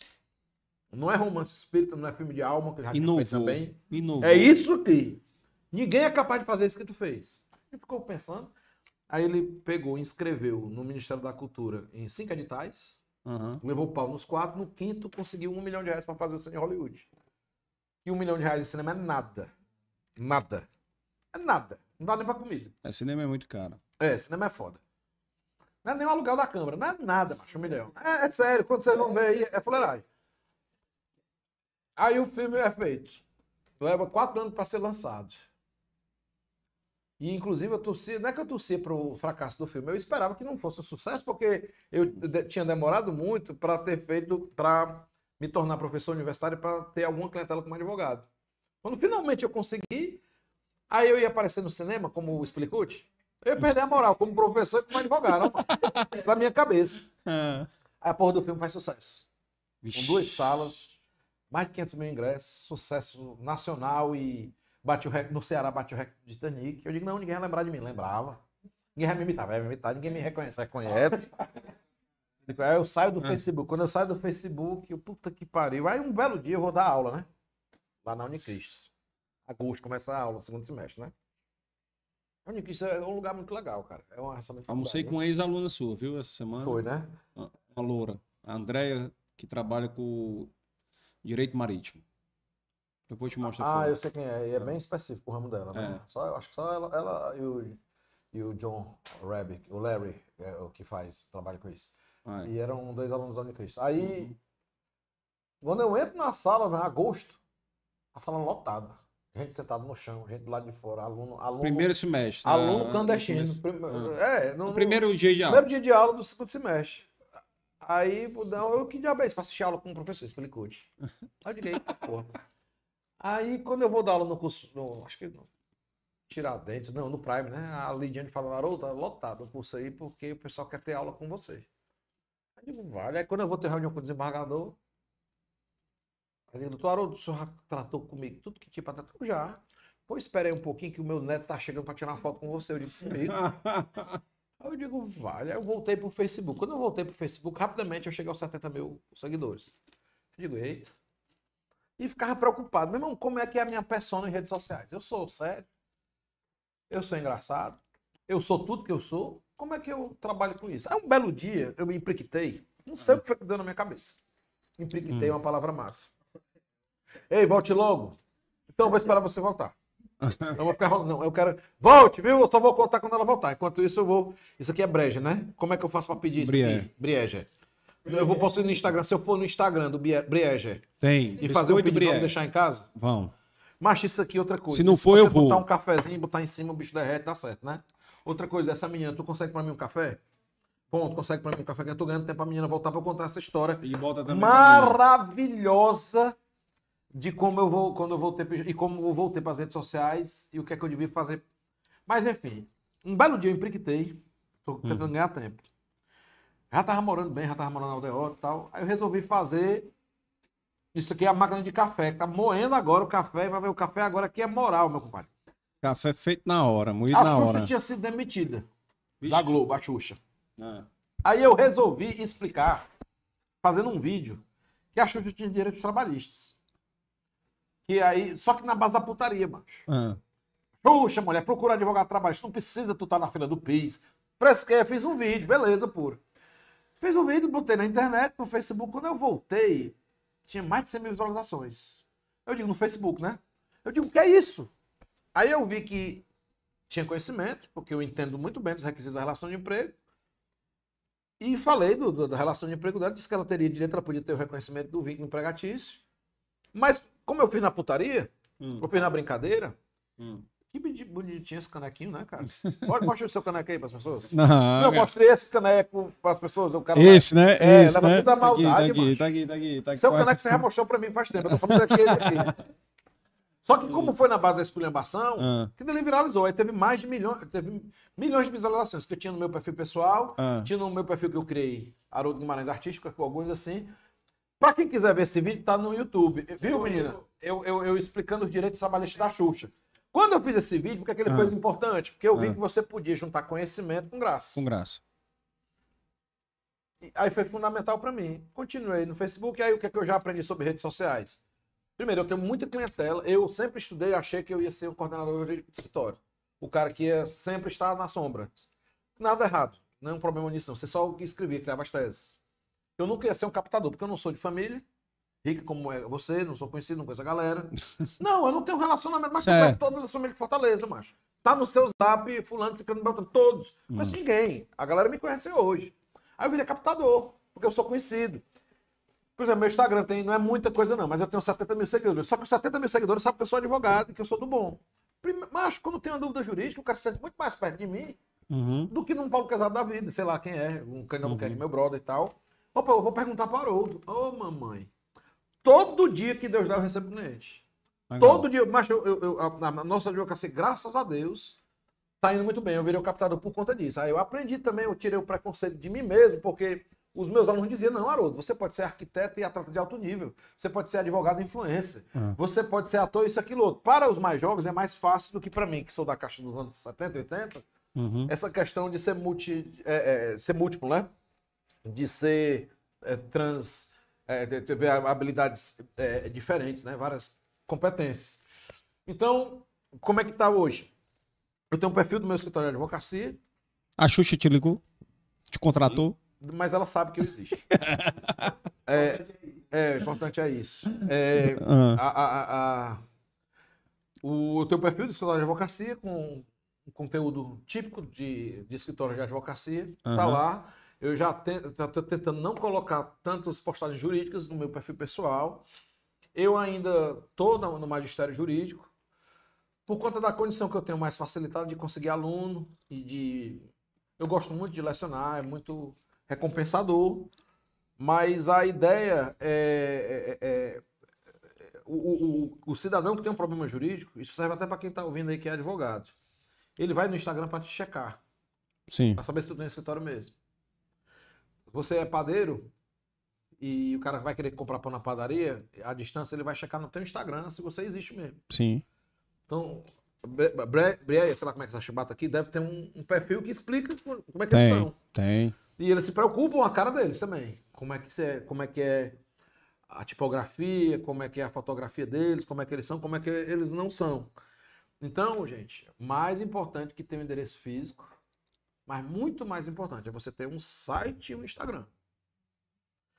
Cara, muita gente jovem, a- o advogado que te escuta, Uhum. é mais do que o Coroa, que tá bem, Jorge Pinheiro, não sei o quê, esses, esses bem. Os que estão bem de vida, eles não têm tempo para te ver, não. Eles te Uhum. veem menos. Quem tá assistindo agora é advogado de início de carreira. Uhum. Ou o cara tá terminando a faculdade dele. No máximo ele é advogado. Então, meu irmão, não perde tempo. Ah, eu tô precisando de um lugar. Faz um coworking, cara. É massa. É. Qual é o demérito aqui de, de, de você estar num coworking? Precisa. Não, nem. É massa. Gente invocada como ele já teve coworking, já, já está Trocando. capaz de ter. Você estava em Nova York, é coworking. E troca ideia, troco você. ideia. Tra... Eu tive, quando eu, fe- eu tava no escritório aqui, Busca Cavalcante, que tinha até auditório, uma dessa parte. O escritório era massa, Uhum. ele gastava 10 mil de aluguel. Que ainda é baixo pro tamanho do escritório que era, né? O valor. E aí a gente, a gente saiu um tempo, que a, gente, a, a- a sociedade se desfez. Aí eu fiquei um tempo no coworking. Cara, eu fiquei fanta- é, é, abismado. Como é tudo. Porque tudo tá limpo sempre. Eu não tinha preocupação com o negócio de secretária, com nada, tá tudo maravilhoso. Eu eh, recebia eh, cartas, a correspondência pra mim, ligações pra mim, tudo pra mim, tudo bonito. Eu digo, quase que eu fico lá pra sempre. Impressora Sabe? funcionava. Tudo, impressora funcionava. Impressora funcionando. Internet funcionando, sem chamar a porra do cara. Não, eu tô esperando aí o Washington, o Washington pra resolver. as inter- Não, eu tô aqui no Montedes, cheguei 4 horas da tarde. Puta que pariu. Não, tinha isso. Olha, eu tô precisando do documento. O documento estará na sua mesa no horário que eu sou preferido. Eu tô Você quer que mande o mensageiro deixar a procuração para você assinar? Ah, Não sei o que, não sei o que. Desse jeito. Aí eu fiquei tão viciado que quase eu fico lá para sempre. Mas aí a gente precisou, por conta da quantidade de clientes. É só por isso, tá? Tem um endereço fixo, né? E E hoje tu tem uma equipe lá que Tem. trabalha diariamente lá contigo e tu trabalha remotamente, né? É. E assim, hoje tem muita audiência telepresencial. Eu É. participo mais dos casos que a gente chama de casos corporativos. Eu não gosto dessa expressão, não, mas ela se consagrou na advocacia. Os casos Uhum. mais importantes, estratégicos, vamos assim dizer, eu Uhum. participo de algumas audiências quando dá, desenvolvimento de algumas teses. Eu tenho uma sócia que é muito foda. Pra, que é Como é o nome dela? dizer, Cíntia Maia. É importante dizer o seguinte, ela entrou com um estagiário. Aí ela disse um dia pra mim, Haroldo, desse cliente aqui que enche teu saco. Se tu passar pra eu resolver, tu me dá 20% do contrato? Eu digo, como? É, eu resolvo. Tu não se preocupa com prazo, com nada, eu resolvo. Mas tu me dá 20% do contrato. Top? Eu topo. Assim ela se tornou sócia. Hoje a retirada dela é igual à minha, se não for maior. Alguns Ah. meses é maior. Legal. Foda, né? A- legal. Aí é questão de perfil, né? Perfil. Você não aprende isso na faculdade, não. É da pessoa. Se tu vê a menina gatinha, lindinha, bebezinha, Arrojada, não sei né? o quê. Aí quando é sócia do escritório. A gente fez uns vídeos ontem lá no escritório, ela começa falando, termina falando nos vídeos. A gente mostrou alguns colaboradores e tal. Uhum. Tem liderança mesmo, cobra de mim pra caralho, todo dia. Deve estar aqui endoidando. Ou tá me assistindo, porque é ao vivo agora, ou ela tá endoidando, tentando falar comigo. Entendeu? Uhum. E voltando agora ao assunto, Ah. que era o Cine Hollywood. E aí? Como é que foi? Quê? Como é que foi que começou? O, o, o, Alder Gomes teve aí a sugestão de fazer o filme. Hum. Vocês fizeram, estourou. Aí fez o longo, quando fez o longo, me chamaram de novo, fiz teste, viu? Hum. Só tinha um lugar cativo mesmo, que é o da Edmilson, claro. Uhum. Não, não pode haver Cine Hollywood sem o Edmilson. Certo. Porque o Cine Hollywood é a história do Francis Goethe, que é dono do cinema, que é um cara cearense que gosta de arte marcial. Bom, Ponto. tem que ter ele. Tem que ter ele. É. Sei lá quem é que podia fazer no lugar dele. Murilo Benício parece. Não, Murilo Benício não. O Murilo Rosa parece que sabe taekwondo, mas ele não é cearense. É. E não é comediante. Entendeu? Mas não dá. O Falcão não, Não dá. O Falcão, não dá. o Falcão podia até ser, macho, porque ia ser muito engraçado ele fazer arte marcial. Arte marcial. O Falcão é foda. O Falcão é é- engraçado, né? É. E é excelente ator, viu, bicho? É. O, o Falcão. Até porra de filme. O. Falcão já tá com É. tem uns seis, sete filmes aí nas costas. É. Tanto que o papel dele no Cine Hollywood tá crescendo, macho. O bicho é foda. Não é porque eu não sou ator. Vai se lascar, Falcão. Você é, é ator e é do bom. E você tem uma coisa que é de ser engraçado calado. E quando fala é mais ainda. Não é? Ele, calado ele é engraçado. É quando ele fala, é mais ainda. Aí você, puta que pariu. E depois veio o Cine Hollywood 2, veio o Shaolin do Sertão, né? Teve Só o. no Sertão eu apareço no filme, acho que 90 segundos. Sei lá quanto tempo. Ninguém esquece, né? O fanho. É, É bom demais, é, é bom, velho. é. É bom demais. E aí começou a série aí na Globo, estourou. Aí na Globo é aquela coisa, muito dinheiro, mulheres, drogas, né? Drogas, rock and roll. Macho, eu preciso falar isso, ó, macho. E isso. Poxa, a negada diz, não, porque na Globo é não sei o que, é o quarto do pó e do sexo. Tu é doida, mas não cheguei na hora errada, ó, mas na Globo, ó. A negada dizer que na Perde- Globo tinha putaria, do, Perdeu do sexo, time. da droga. perdi time, eu entrei no momento errado. É. Macho, é uma coisa tão CDF lá, macho. É. Porque são mega produções, tem muito dinheiro envolvido, macho. Aí tu acha que, não, peraí, que eu vou transar ali e volto já. Tu é doido. Ou então o, o- o ator entrar drogado. Macho. Mas é, é uma impossibilidade, assim, no nível. Pô, faça o seguinte, é porque não, ninguém vai fazer isso. Assiste Cine Hollywood, aí no final tira foto da, da tela da equipe. O tamanho da equipe, só de cenografia, equipe só de maquiagem, tira foto da equipe só de iluminação, tira foto do tamanho da equipe só de maquinaria, de capatazia. É gente para o caralho. E os mais bem remunerados do Brasil, macho. É um negócio assim, indústria. É a maior, em, em termos de produção de conteúdo, é a maior do mundo. E é a terceira maior do mundo em outros critérios, né? Então, assim, os estúdios de Globo são imensos, é um negócio magnânimo, porque lá é os comunistas fazendo ciranda, tudo nu, balançando a rola e, e- e- e cheirando cocaína. Só se for no curo, só se for na cabeça do neodireitista dos anos 2022, macho. Macho, não é assim. O cara não sabe nem o que é o comunista. Sabe nem o que macho defina comunismo. Aí o cara, ah, comunismo é a Globo. Ok. Não dá pra começar, macho. Vamos lá, vamos mudar de assunto. Ô, bicho bom esse café. Tem o mesmo, macho? É, cara. É, você vai levar, você vai levar um. Meio de empacuti, meio de empacuti. Essa embalagem é que, que ele é fake. bom? É porque Essa é, é fake. é- é- ele É é, um café especial, é um grão diferenciado. É um grão diferenciado. Tudo. é mais caro manter um grão diferenciado desse, porque aqui não, eu não vejo isso na loja. Porque aqui eu não. Não, não- os melhores cafés especiais você não vê em supermercado, não, mas em supermercado tem alguns. Mas eu não entendo de café, não, mas, eu, mas esse aqui é diferente, viu? É, não, é diferente. Me diz uma coisa, como é que foi essa tua experiência com música? Curtindo café, macho. A minha experiência com. Rapaz, pra beijar na boca, eu aprendi a tocar violão, certo? Aprendi a tocar mais ou menos, me acompanhar nas músicas. Cara pra beijar na boca faz muita coisa, não faz? Faz, faz, macho. Rapaz, ó, e eu acho, inclusive. Qual o nome da senhora, hein? Viu, Ticiane? Tem um negócio, um menino bonito de Hum. colégio, Hum. ele se prejudica. Porque no colégio ele vive uma situação de lua de mel com a vida. Porque ele vai pra uma festa, as meninas querem ele. Ele não É. precisa se esforçar. Ele escolhe, mas isso pode com ele. Na vida Não, adulta. mas na hora que ele sai do colégio já começa a se fuder. Entendeu? É, é triste. Os feios estão tudo casados, tudo com bem de vida, tudo de carro importado. E os, e os bonitos, tudo arrombado. Entendeu? Tudo se fudendo, preso. Entendeu? Mas é, foi o que, é o que foi que aconteceu. Aí eu fui aprender violão para me acompanhar. O meu dedo é péssimo para violão, o dedo é curto e grosso. Mas eu digo, eu vou aprender porque é a minha chance. Aí eu vi o Tony Garrido cantar no filme O Feu de Carnaval, O Feu Negro, uma coisa assim. Uma música lá, mas eu vou aprender a fazer desse jeito aí. Desse jeito, que não é possível que eu não, é porque eu não posso falar essa palavra prequito, entendeu? Mas não é possível que eu não como um prequito se eu não aprender a, a esse negócio. Porque o meu sonho era ver um peito. Ver. Um peito. Ver. Porque eu só via um peito se fosse o Cinemania, que era o programa que tinha na manchete, chamado Cinemania. Aí teve o Cinemania 2 mais forte ainda. Também tem a terça, a terça sexy e o Cine Privé. É. Que era quando eu conseguia ver um peito. Sex Ou time. então naquela situação triste do lá. Que, que, que, sim, que, sim, eu vi sim, um peito. sim. Que, mas aquilo ali eu fiz questão de esquecer da minha vida, entendeu? Porque...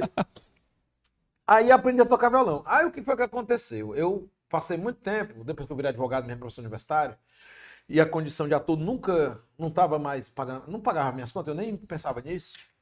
Aí eu comecei a frequentar o Nido da Cachorra, que é um bloco de pré-carnaval aqui de Fortaleza. Sim, sim, sim. Aí eu sempre tive facilidade de percussão. Isso aí eu sou bom. Eu acho que eu sou melhor ator do que. Eu sou melhor percussionista do que ator. Mentira. Mas eu acho que eu me garanto a percussão. Tem um bocado de instrumento de percussão e tal. Aí entrei logo, aprendi as coisas tudinho. O que eu já sabia eu ensinava e o que eu não sabia eu aprendia.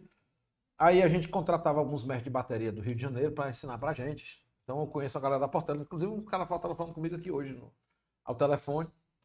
Aí o mestre Nilo Sérgio da Portela me convidou para tocar na Portela. Eu toquei sete anos, seis anos na, na Portela, na bateria da Portela. Uhum. Aí era como eu gastava dinheiro. Aí ir pro Rio ensaiar de segunda-feira de noite. É um negócio, programa de índio, pra quem não gosta, né? Aí toquei pra beleza. Aí fiquei muito firme lá na, na cachorra. Depois comecei a cantar, não diz a cachorra. Entendeu? E era legal cantar. Aí um belo dia, meu irmão, por que eu não faço a minha banda e não vou tocar no pré-carnaval?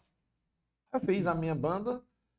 O pessoal botou um nome. Porque como a gente ensaiava na casa do meu pai e tinha um Haroldo pai e o filho, aí a gente perguntou pro papai, papai, qual não seria o nome da banda? Rapaz, é os Haroldo.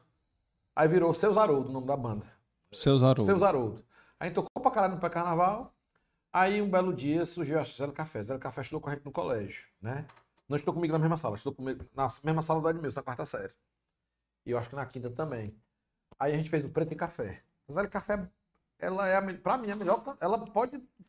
Macho, pode ter igual, mas melhor, ela é a melhor cantora. Assim, se ela, ela cantar agora, ela, primeiro que ela tem um negócio, um aquecedor na voz, que ela só vai começar a cantar agora, a voz tá perfeita e não falha. Ela foi solista de coral, ela Uhum. já cantou em países da América Latina, já participou do coral canal Estela, então aí ela foi pro canto, negócio de, negócio de evento, casamento, essas presepadas. E tá no top 4, vamos dizer, top 3. Quem é que faz sucesso hoje no negócio de casamento? Paulo José, Najib, Gustavo Serpa Gust- também. Gustavo Serva é muito, é muito conhecido, Aham. né? Gisele. E a Zé Café. E, Ah. o, o- e o Gustavo defende muito na produção, é- é- é- é- na estampa, né? Ele tem vídeos muito bonitos e tal. Uhum. E aí a- o Paulo José é o gogozão, ele é tenor e tal, É. e canta bel canto.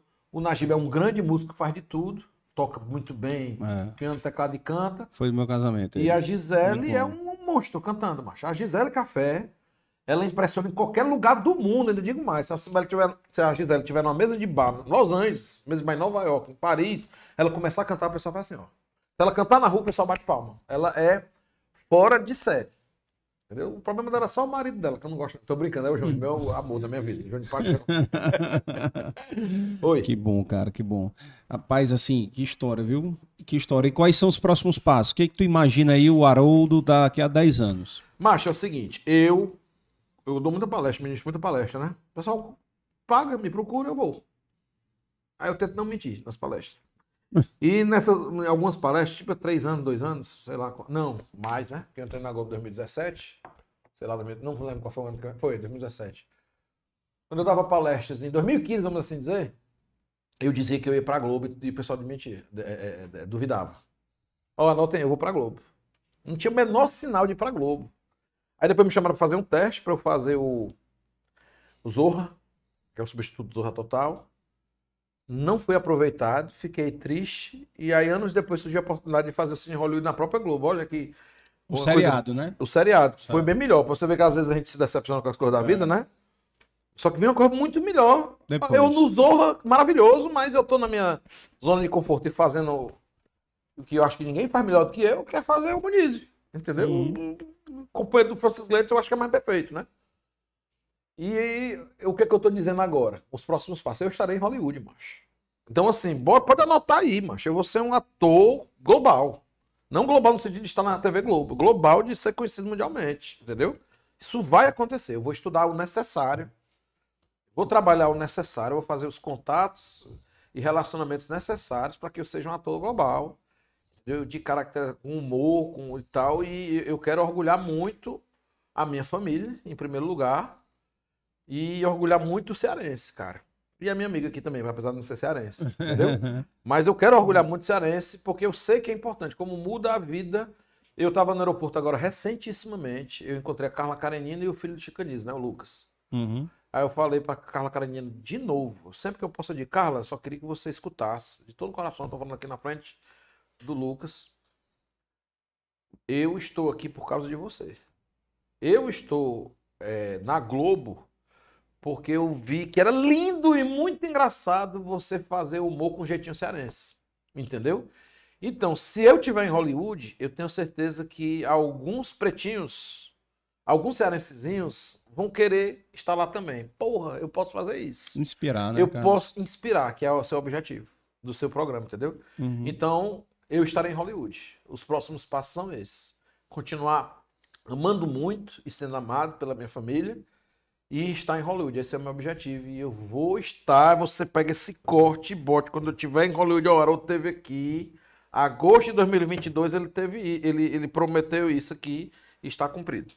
Massa, massa. E vai ser orgulho aí pra Malu, Ah, Maria, tomara. né? Né? Diga, Ela disse, "Ah, um bosta desse, não. Tomara que ela goste, né? Fuleiragem desse, podendo ser um médico. E pra Cibele também. Se Deus né? quiser. Então, assim, é legal, cara. E, e e o bacana daqui, e o bacana aqui do, do, do podcast no YouTube também, é que daqui a 20 anos, cara, a Malu vai ter 22, né? 23, né? 23 anos, né? tá com 3, né? É, Vai estar com 23 anos e vai assistir o que tu falou aqui hoje. Entendeu? tomara.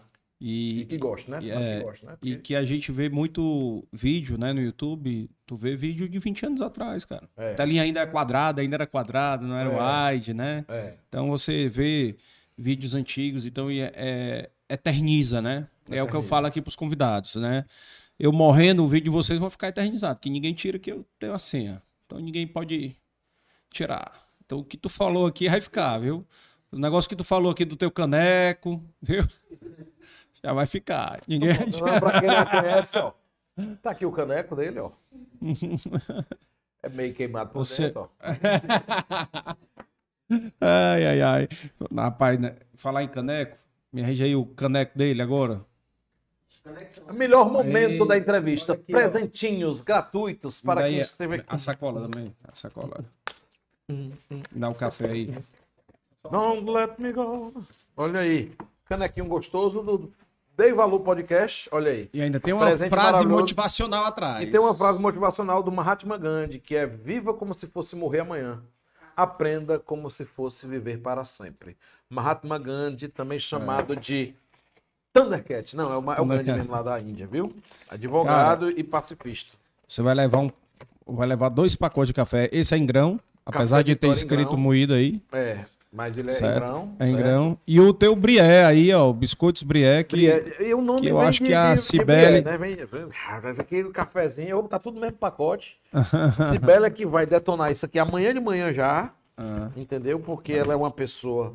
Deixa de se meter, não. tu acha que eu sou abestado? Ora, pô, eu podia ter aceitado mesmo a. é... Calma aí, cara. Macho, aquele é a Malu. A Malu é desse jeito, a minha filha. Ela não aceita ajuda de nada. Pronto, olha aí. Chico pai! Ui, compadre, limão siciliano, compadre! Tu é doido, é aquele limão siciliano, aquele gostinho.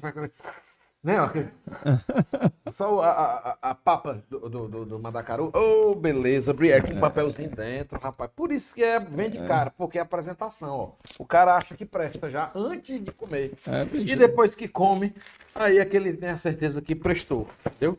É um case demais. Eu vou levar o cabo da Briette pra quando essas palestras, treinamento, tudo, eu vou. Mas não tem mais Ah. tempo, macho, agora. Ah, Mas eu, tá quando um- eu esses treinamentos eu posso chamar. Quem E- é o dono? É o dona? Quem é? a- Flávia, eu te passo o contato, vou passar Vai tuas fotos. Cara, ela tem 35 anos, acho. É 33. mesmo, é, mano? É. Outra E pessoa montou um que, negócio na cozinha dela, viu? Na outra cozinha da pessoa pai que dela. tu da mãe entrevistou, dela. que eu admiro, é aquela, não sei o que, Kinder- Kinderé, né? A Lia. A Lia Kinderé, ela Kinderé. dá boa. Muito boa também. Ela- história também muito ela, bacana. Ela tem uma história legal? Tem. Por sinal, são as três mulheres da culinária cearense aqui, da, da- dos biscoitos, dos doces, eu entrevistei aqui, que foi a Flávia da Brié, Ah, a Lia Kinderé da Sucre ah. e a Milari da Empório Brownie.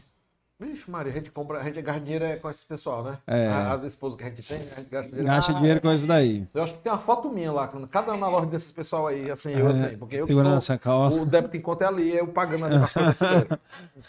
Direto, né? Direto. Direto, o quando eu posso botar isso aqui. Aquele cara. Vamos botar aqui dentro, né? Também aqui, pra não estragar. E, e, e, me, É, ótimo. Uma papauézinha, né? é, e me diz uma coisa, cara. E como é que tá a tua vida hoje? Tu tá morando lá no Rio, vai ficar lá, Até vai se dezembro, mudando? mas eu continuo advogando as coisas daqui. Eu tô começando a ter muita clientela no Rio de Janeiro e São Paulo também. O pessoal Mas- me procura. Pelo jeito, a gente vai ter um dia. Se continuar autor. advogando. E provavelmente eu vou continuar. A gente vai abrir uma sede no Rio de Janeiro. Ah, Eu não sei, o pessoal continua, eu não sei o que é, mas o pessoal continua me contratando. Eu acho que deve ser bom mesmo. Mas a. Eu acho que na advocacia a gente é muito bom estrategista, sabe? Sei. Que é, a- qual, qual é a área que tu trabalha Porque mais? o pessoal diz que eu sou bom em trabalhista, mas a gente vê de tudo, bicho. É? É. Porque eu vi lá no teu, no, no- no teu site, o, o- lá tem, digamos, as áreas principais, civil e trabalhista, né? Trabalhista tem muito consumidor também. A gente advoga para algumas multinacionais e. Enfim, eu, eu não quero é encher de serviço. O que está acontecendo, e eu digo isso para o cliente, a gente conversa muito. Se o cara tiver muito, muito, muito trabalho, aí eu vou ter que aumentar a equipe e quase que terceirizar, colocar uma pessoa lá dentro. Mas eu não quero nunca perder a qualidade, velho. Sabe por quê? Eu não posso perder a qualidade, não. Aqui entre nós. Porque como eu tenho, faço muita coisa ao mesmo tempo, é, vai ser muito fácil eu esquecer, assim. Eu, então eu preciso ter um colaborador que escreve bem pra caramba. Uhum. Eu preciso ter a rédea muito curta, senão vai virar uma bodega. e eu vou ser um fake, entendeu? Então precisa ter muita qualidade, eu preciso seguir Se muito queimar, de perto. né? é, não macho, e eu assim, eu advogo pra uma galera que tem grandes interesses, que tem muitos problemas, e eu, eu sou bom estrategista, eu acho que é isso. Uhum. Entendeu? Eu não sou o advogado do, do trânsito em tribunais, não. Eu não vendo isso, não. Eu vendo estratégia. Entendeu? Se o cara quiser trânsito em tribunal, beleza, pode ir atrás dessas pessoas. Tal, eu não, não eu nem desmotivo o cara a fazer isso, não, né? Mas eu, eu sou bom de estratégia. Eu acho que o, quando o advogado é bom, ele traz soluções técnicas, sabe? E como eu passei a vida toda estudando, cara, foi o que pagou as contas, eu acho que isso tem resolvido, sabe? Então, antes até de você procurar o lobista, Hum. eu acho que você tem que procurar um advogado que é estudioso. Eu vou dar um conselho muito bom.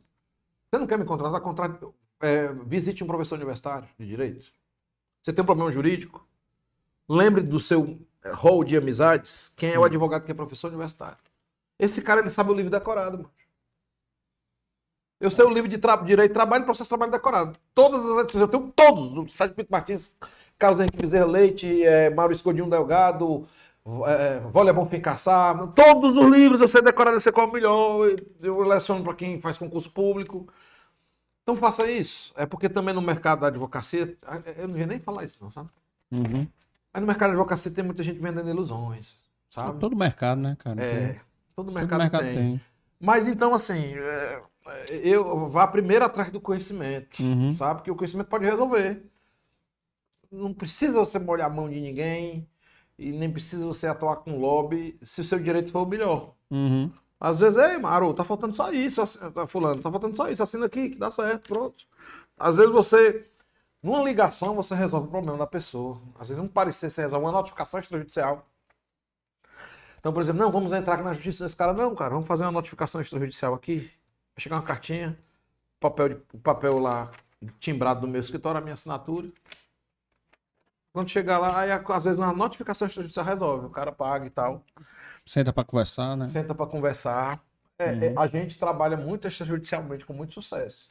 Aí quando não dá, a gente assina na justiça com toda a força que às vezes é necessária, né? Uhum. Ah, Tu chegou a passar na tua cabeça largar a advocacia pra viver de só da arte? Já, mas o problema é que eu não consigo, porque eu nunca recebi é, na, na vida de artista uma bolada de dinheiro. Uhum. Sendo bem franco, é, é assim que eu penso. Eu não conseguiria comprar um apartamento cogitou. para mamãe Ah, com a vida de artista. entendi.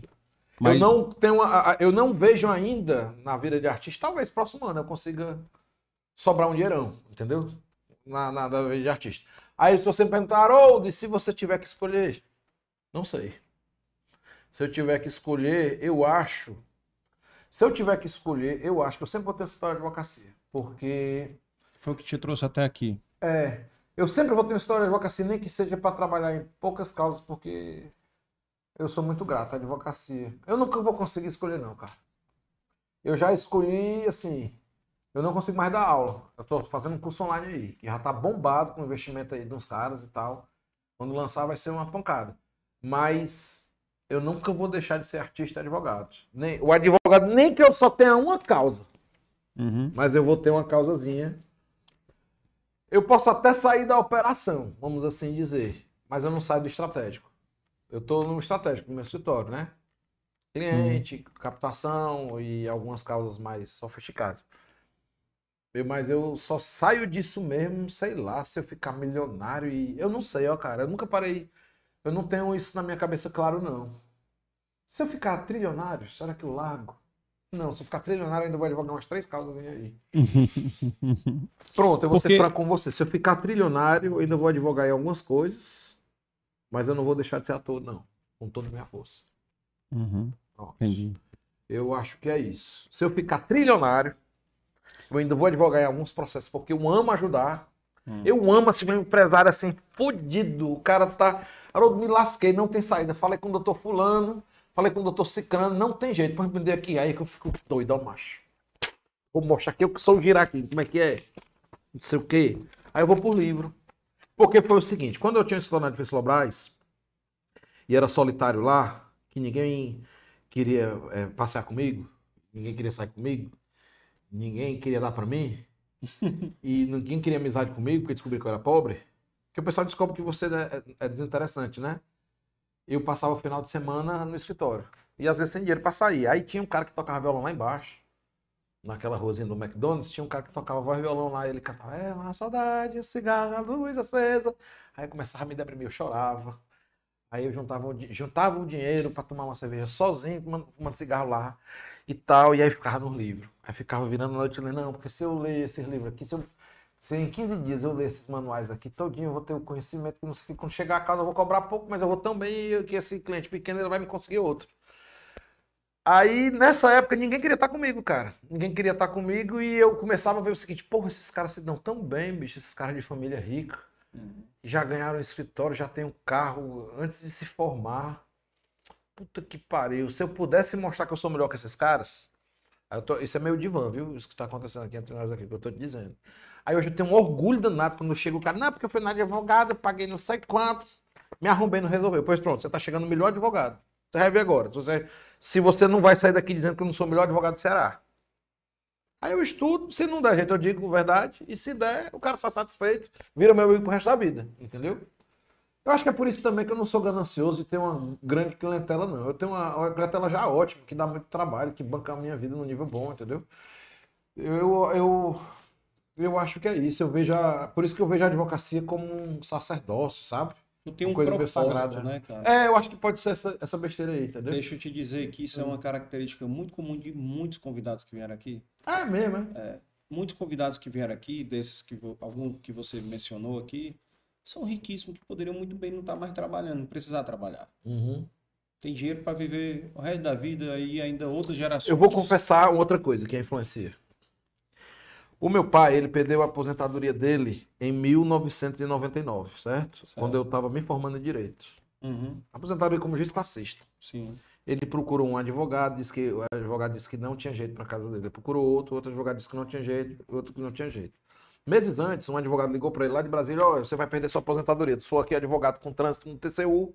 Se você não me contratar, você vai perder a sua aposentadoria. Qual é o valor dos honorários? Era o valor de um carro. Aí o papai, olha, a minha aposentadoria é digna, é válida, e eu não vou te pagar um valor de um automóvel para você ser meu advogado. Aí o cara desligou, aí o papai perdeu a aposentadoria mesmo, procurou uma galera que não ajudou. Macho, aí o papai, em 1999, sem aposentadoria, idoso já, advogando, e eu recém-formado. Aí o que é que aconteceu em 1999? Eu eu vou eu vou pro processo administrativo do papai, sabendo que ia perder. E eu estudei muito caso e eu obtenho lá do, do TCU uma informação muito importante. O TCU diz na, na, na, na sentença lá deles que o papai era um recebedor de boa-fé. Eu só queria isso. Porque o TCU condenava o papai a pagar 600 mil reais, devolver 600 mil reais à União e ainda perdia a aposentadoria. O papai estava quebrado e a gente tudo, gente doente em casa, e sem ir, papai idoso e eu recém-formado. Ninguém queria pagar a causa do papai. Aí eu fui para dentro do processo administrativo, viajei para Brasília, deu um jeito e tal. Perdemos no processo administrativo, mas eu queria do TCU, eu consegui obter do TCU uma frase que foi muito importante no processo judicial que eu ver depois. O TCU admitiu que o papai era um, terceiro- um recebedor de boa fé, sabe? Aí, pronto, vou fazer agora ação judicial. Aí fui lá no Gabriel José da Costa. É o cara que vendia livro da Unifor. Livreiro Gabriel. E eu digo, Gabriel, me conhece, conhece. Sabe que eu sou fodido, né? Gabriel, eu quero comprar todos os livros teus que tu tem de direito administrativo que fala de TCU. Todos. Mas tu vai comprar como? Não sei. Então, o que eu quero de, de você, Gabriel, é que você me venda os possíveis. A gente faz um consórcio. Se você não puder me vender, você me deixe eu vir aqui na sua livraria para ficar lendo. Ele disse: Não, Haroldo, vou fazer melhor. Pode levar todos e você compra o que- os que você puder. Aí apareci lá com um carrinho. Aí botei esse livro dentro da, do- da caixa e levei para casa. Aí eu fiz uma organização. Eu digo: Eu vou ler todos esses livros aqui, ao final de seis meses, eu dou entrada na ação do papai. Aí eu tinha, o, o escritório que eu trabalhava era do Marmude, né? Gente muito fina, me ajudou muito. Aí ele comprou uns livros, o Caio Falcão comprou outros e tal. Aí todos os livros de TCU eu estudei. Eu dominei o assunto. Tribunal de Contas da União. Aí a gente entrou com a ação. Quando entrou com a ação, demorou, demorou, demorou, demorou. O papai ganhou a ação, ó. Voltou para a folha e a juíza mandou Pagar o retroativo. pagou o retroativo. Aí beleza, aí foi para a segunda instância, lá no Recife, né? E aí, quando foi pra segunda instância no Recife, o papai perdeu de 11 a 0. E descobri, lá no TRF de Recife, que em tribunal você tem que usar política. A decepção, nesse dia o papai foi comigo pra sessão. O papai se mijou na, na sessão. Entendeu? Assim, eu passei, eu tenho um ódio do Poder Judiciário, também tenho um amor pelo Poder Judiciário que tu não imagina, cara. Eu tenho um ódio porque tem juiz, tem magistrado que não te escuta, macho. Uhum. E tem um amor porque tem magistrado que não te escuta, porque essa história é bonita também. Aí eu perdi lá no TRF, como eu vou te dizer daqui a pouco. Eu vi esse cara, que, do que eu vou falar muito bem, eu vou. Eu vi esse cara na televisão ontem. A gente perdeu 1 a 0 e tal. E papai ficou recebendo, por um milagre, continuou recebendo lá algo parecido com 3 mil reais mensais.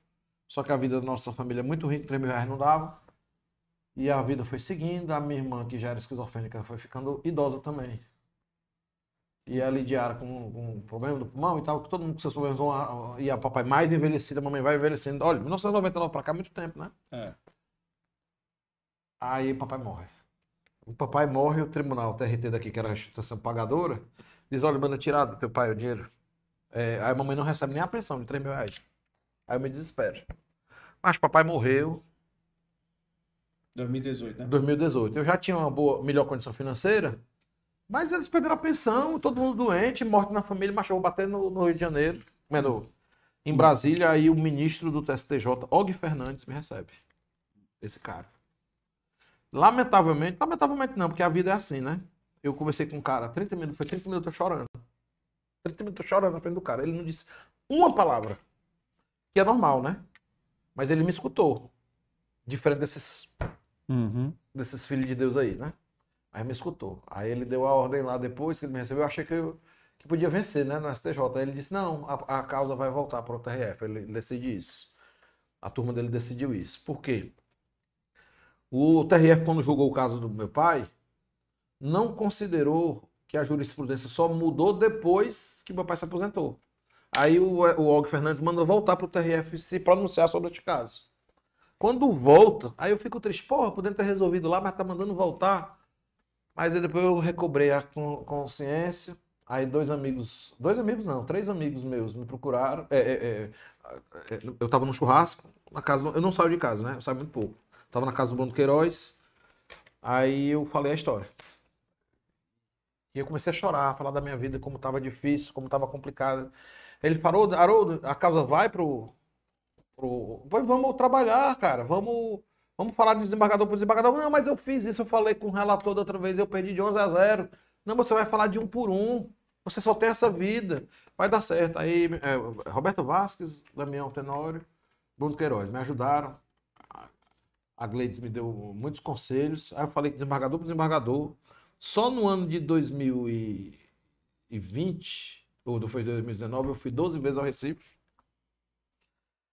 e com a melhor tese, com o processo na ponta da língua, um processo desse tamanho, e ralando, e o pessoal vendo a situação na minha família, vendo que eu tinha uma advocacia, mas que eu tinha que deixar a advocacia de lado para cuidar desse processo, fazer essa advocacia, e o pessoal sabendo que eu estava nos filmes, e o pessoal sabendo da condição da minha família, e eu sendo recebido nos desembargadores. Aí desembargador, tem desembargador lá, cara, que nem te olha na cara, que já tem assim, você tá falando com um cara, ele fica assim, ó, Olhando pro papel, pro computador. ele te trata mal, Ah. Te trata mal pra caralho. E tem desembargador que é fantástico. Aí beleza. Comecei ganhando de 4x0 no novo julgamento. Fiquei feliz pra caramba. Virou. Comecei a perder, eu digo, me desesperei. Aí no dia do julgamento final, eu fui lá pra oralmente mil vezes. Aí era adiado, porque os desembargadores pediam vista, né? No dia que eu venci, os desembargadores continuaram com a cabeça baixa, né? Só um levantou a cabeça, que é um cara que me conhece da época da faculdade. Se tiver um filme da minha vida, esse cara vai ter um personagem, vai ter um ator pra fazer ele, entendeu? Porque, assim, esse cara foi muito respeitoso. Olha, garoto, olha, o fato de eu ter que conversar, ser seu colega de faculdade, não nos permite que eu tenha uma relação de amizade com você.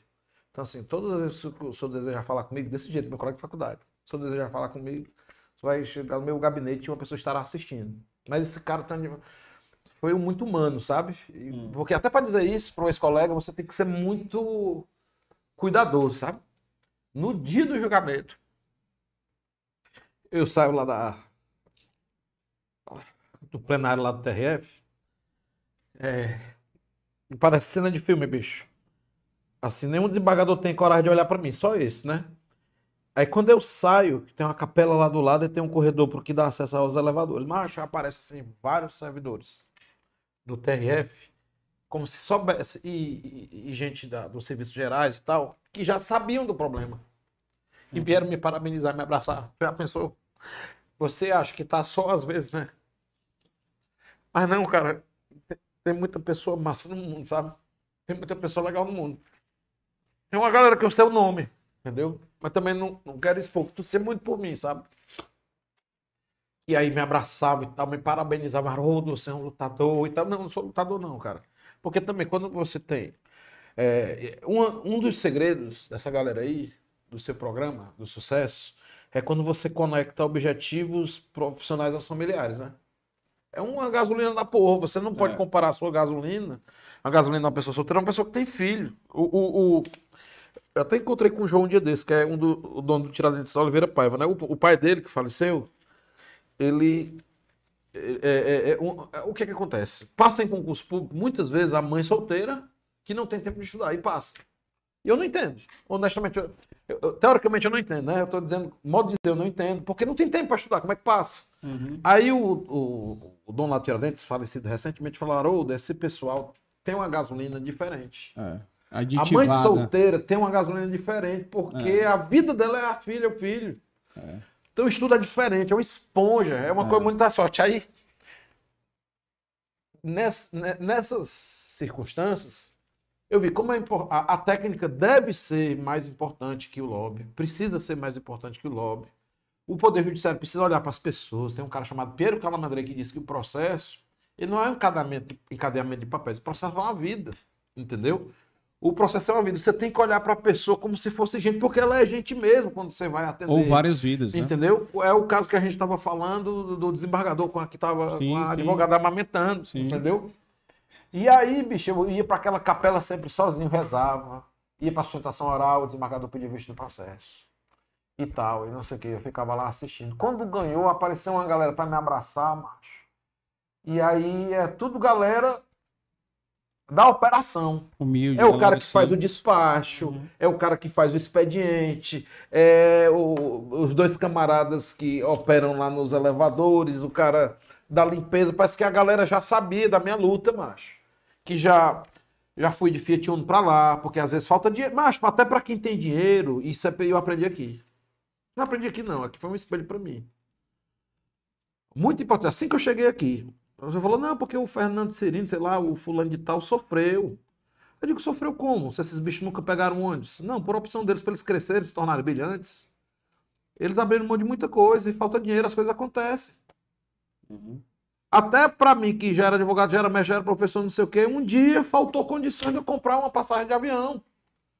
Porque falta a vida desse jeito. A vida não é conto de fada, não. Uhum. E eu de Fiat, indo de Fiat Uno pro Recife, indo de ônibus pro Recife, indo de avião pro Recife. Eu venço o processo e estoura a pandemia. Foi mesmo. Foi. Eu venço o processo é março de 2020, 2020. eu acho, né? E a Sibeli grávida, macho. Eu vou pensar para eu venho, eu vou conversar com o desembargador pensando, o que é que vai ser da minha vida, o que é que vai ser da vida da minha família. Minha esposa grávida.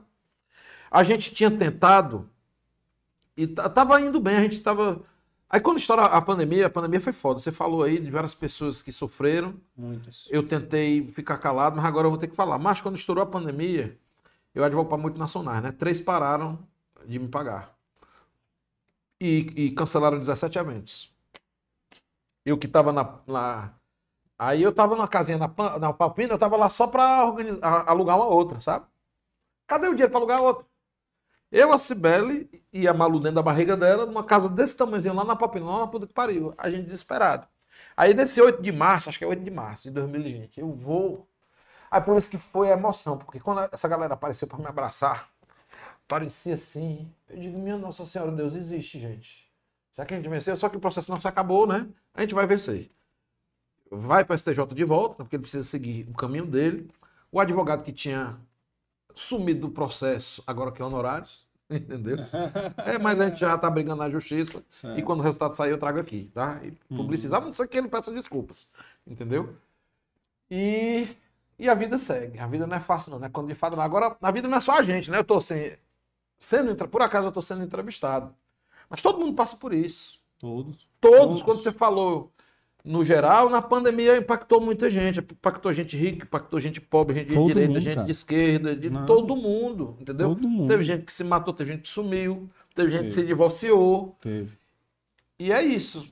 E aí o que no- nos cabe a gente.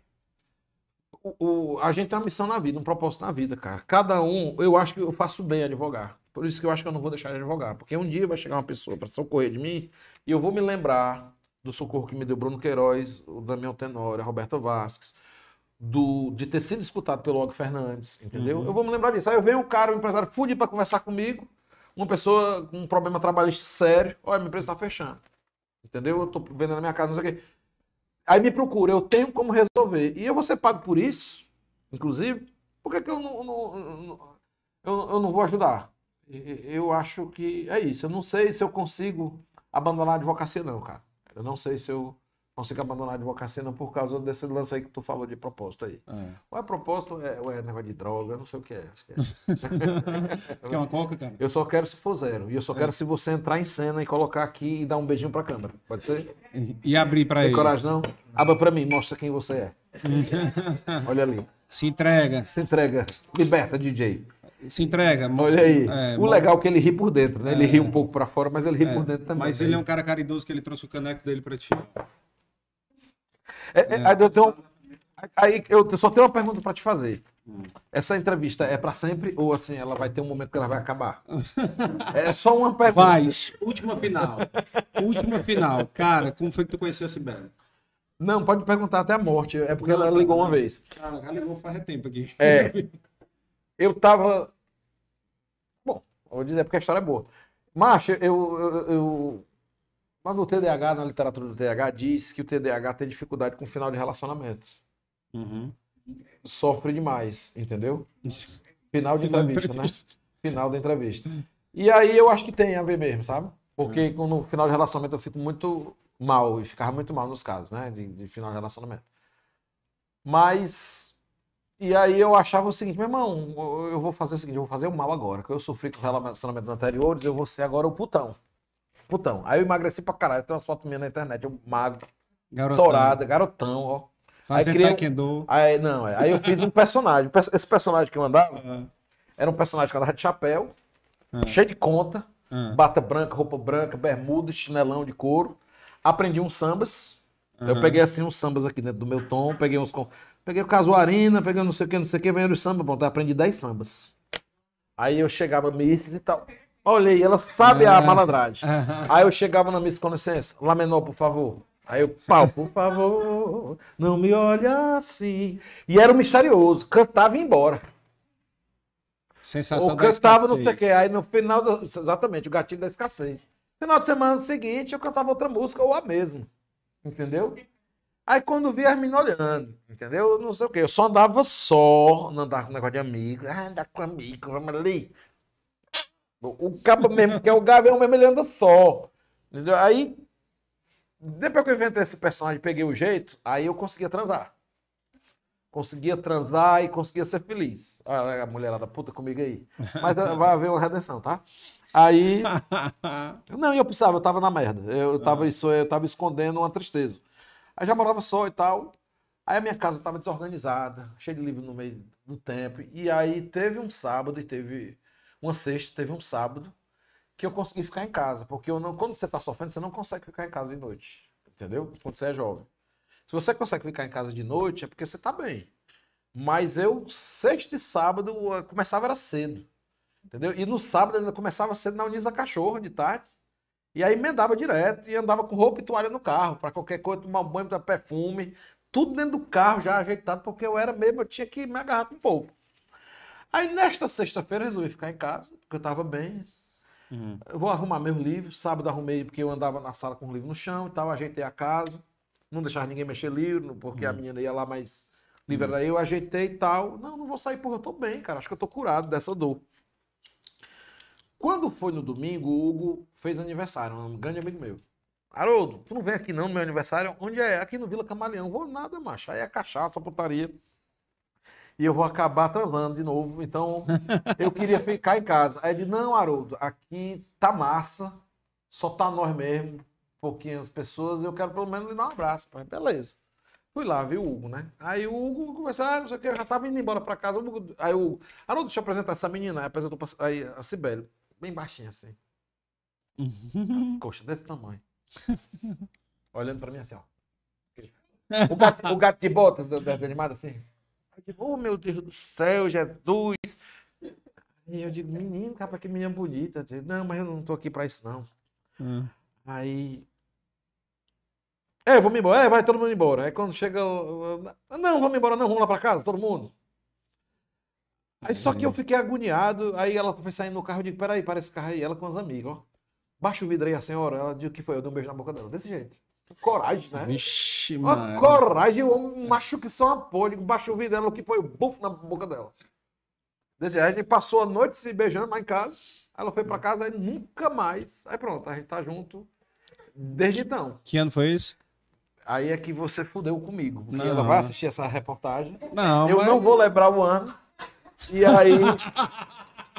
Não, a gente casou em 2014. Isso deve ter sido 2011, 2012. Entendeu? Besteira, né? Esse negócio de Deve ter data é coisa pra mulher então, mesmo. E aí o que foi que aconteceu? Ela, bicha é sabida. Eu digo, eu não vou namorar nunca mais. Ela, ok. Só que chegou um momento que ela dormia muito lá em casa. Primeiro também eu não gostava que ninguém dormisse lá em casa. Porque quando você não gosta muito, é uma coisa chauvinista que eu vou dizer, mas vocês deu desconto, porque eu já fui assim, não sou mais, né? Você não gosta da menina, você só quer que ela suma. Depois que você resolve as coisas do desejo, do amor, não sei o que, você só quer, você não gosta, você mas ela, na primeira vez que eu tive com a Cibela, eu queria que ela dormisse comigo. Não, dorme aí. Já é diferente, entendeu? É. E chegou um momento em que tinha mais roupa dela do que minha no meu guarda-roupa. E chegou um momento que ela fazia falta. E fazia um momento que a gente já era casado. Então o golpe foi realizado. Chegou um momento que tinha uma Malu. Era. E aí a gente casou, e foi massa. A gente casou na Unisa Cachorro. Foi A mesmo. gente casou Aí. na rua, na avenida. A Unisa Cachorro chegou lá, o cara pra cerimônia. Na quadra da Unisa Cachorro, o cara celebrou lá o casamento civil. E a gente foi comemorar, jogar buquê lá na Unisa Cachorro, na, pra, na- na- no carnaval, dia 2 de fevereiro. Olha no aí. meio do tempo do pré-carnaval e tal, e estamos felizes. E ainda digo mais. Por mim, eu caso com ela na igreja. Ah. É só ela querer. Ela diz, não, a gente vai gastar dinheiro. Gasta não, eu tô pedindo pra ela, de joelho, pra ela casar comigo na igreja. Mas ela tem preguiça. Ah, Entendeu? é? Já pensou a gente casando na igreja a Malu entra com as alianças? A pessoa que coisa maravilhosa. Eu É arrumo o padre aqui. Arruma o padre? É. Padre Eugênio. O padre Eugênio, não, ai, o padre Eugênio é bombado, né? Bicho, é, um É. padre VIP, né? Então pronto, é feito, falta só arranjar a igreja. Aí, não vai a igreja uma loja dessa, uma fábrica dessa aí de, de, de, de bala, de bombom de chocolate, que dá certo. Rapaz, deixa eu falar aqui, tem umas coisas aqui no chat aqui, cara. Ah, O César Filho tá dizendo aqui, perguntando aqui, o Muciarense é considerado o melhor do Brasil, mas como é essa relação e aceitação no eixo Rio e São Paulo? eles sabem. Sabe que é o melhor do Brasil? Eles sabem. Eles Pergunta pra admiram. Heloísa PRC. Heloísa PRC disse faz sete dias que ela se achava engraçada até ver a gente atuando com ela. Foi. Tem na Bote Bote agora aí, no Cine Hollywood, sempre tá, ela É. falou faz semana passada isso. Ela se achava engraçada até começar a trabalhar com a gente. Olha Claro que é bondade dela, né? Porque ela é um gênio da raça, É. né? Mas a- a- eles sabem, cara. Não há dúvida É. disso, não. Eu- tirando eu, quem é cearense é Ah, muito pô, bom, e, macho. e, Não é e- os cearenses, grandes nomes, Tom Cavalcante, Não, Chico é, Anísio, Renato não- Aragão, não, não... dá pra competir, não, É, macho. É, ah, foda. por enquanto, não se sabe qual é a questão. Não é uma questão biológica, a questão É. social, por conta do estímulo e tal. Acabou acontecendo. É, Mas por enquanto, E inspiração, cara, porque tu tá inspirando muitos jovens humoristas aí que vão começar a conseguir carreira, como você foi inspirado pelo Tom Cavalcante. pô, esperar pra essa galera, Entendeu? com certeza. Caterine Priscila, bom dia. Esse cara é, se garante demais. Cira Alencar, meu amigo e mexe Haroldo. É, ele foi meu sócio. já. Sou eternamente grato. Seus ensinamentos jurídicos. É. Carol Ribeiro, excepcional. É, e o Lucas Santos, do Comex, que é um, um podcast de comércio exterior, Hum. viu? Dizendo aqui, rapaz, sou seu fã. É, manda um abraço aí pro, Lu, pro Lucas e pro Wesley. Um abraço para o Lucas e para o Wesley. Um abraço para o Lucas e para o Wesley. Ô, cara, cara, obrigado demais pelo seu Então, tempo, a curta, cara, dedicação. cara. Foi curta, não foi? Foi, rapidinho, curta, né? Vamos botar aí mais umas 5 horas aí. É. Macho, a gente Então- começou aqui 9 horas, vai dar uma da tarde. Tu É. tenta fazer não. tu- Rapaz, tenho. Tenho, tenho, tenho uma, um- uma reunião online já já.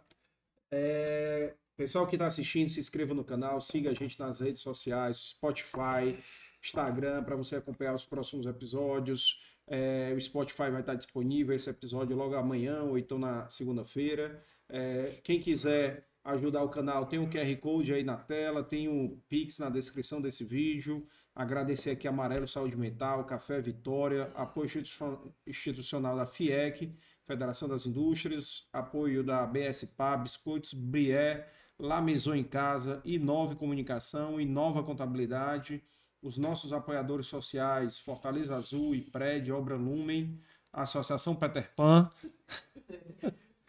e, e lembrando que aqui o podcast é uma produção da Valor Produções, é mais assessoria em eventos. E agradecer aqui. Agradece aqui. Ei! Agradece aqui, ó. Aquele cara que tu adorou, ó. Ah, você. Valclides, obrigado. Valclides. Seguramente uma das pessoas do nome mais horrível da história. Tô brincando, Valclides. Valclides O Atice, nome é bonito. Tice, Juan, Juan, Felipe Léo. Larissa e Leonardo. Leonardo. Uma salva de palmas à equipe do Dei Valor Podcast. Dei Valor. Show, show. Pessoal, sigam a gente. Tá lá na- nas redes sociais. Vamos bater as fotos oficiais aqui com, com o mestre Haroldo. e postar aí depois aí para vocês, tá? Um abraço. E até mais e faça suas considerações finais aí, amigo. Se eu for eleito. É, cara. Minhas considerações finais. hein? Vamos tentar inspirar as pessoas. A gente inspira as pessoas quando a gente é, serve a elas, né? Uhum. É isso. A gente inspira as pessoas quando a gente serve. A gente não inspira ninguém quando a gente cobra, não. A gente inspira quando a gente serve. A gente nasceu para servir. Chico Xavier, eu inventei agora. Valeu, gente. Obrigado. Valeu, um abraço. Tchau.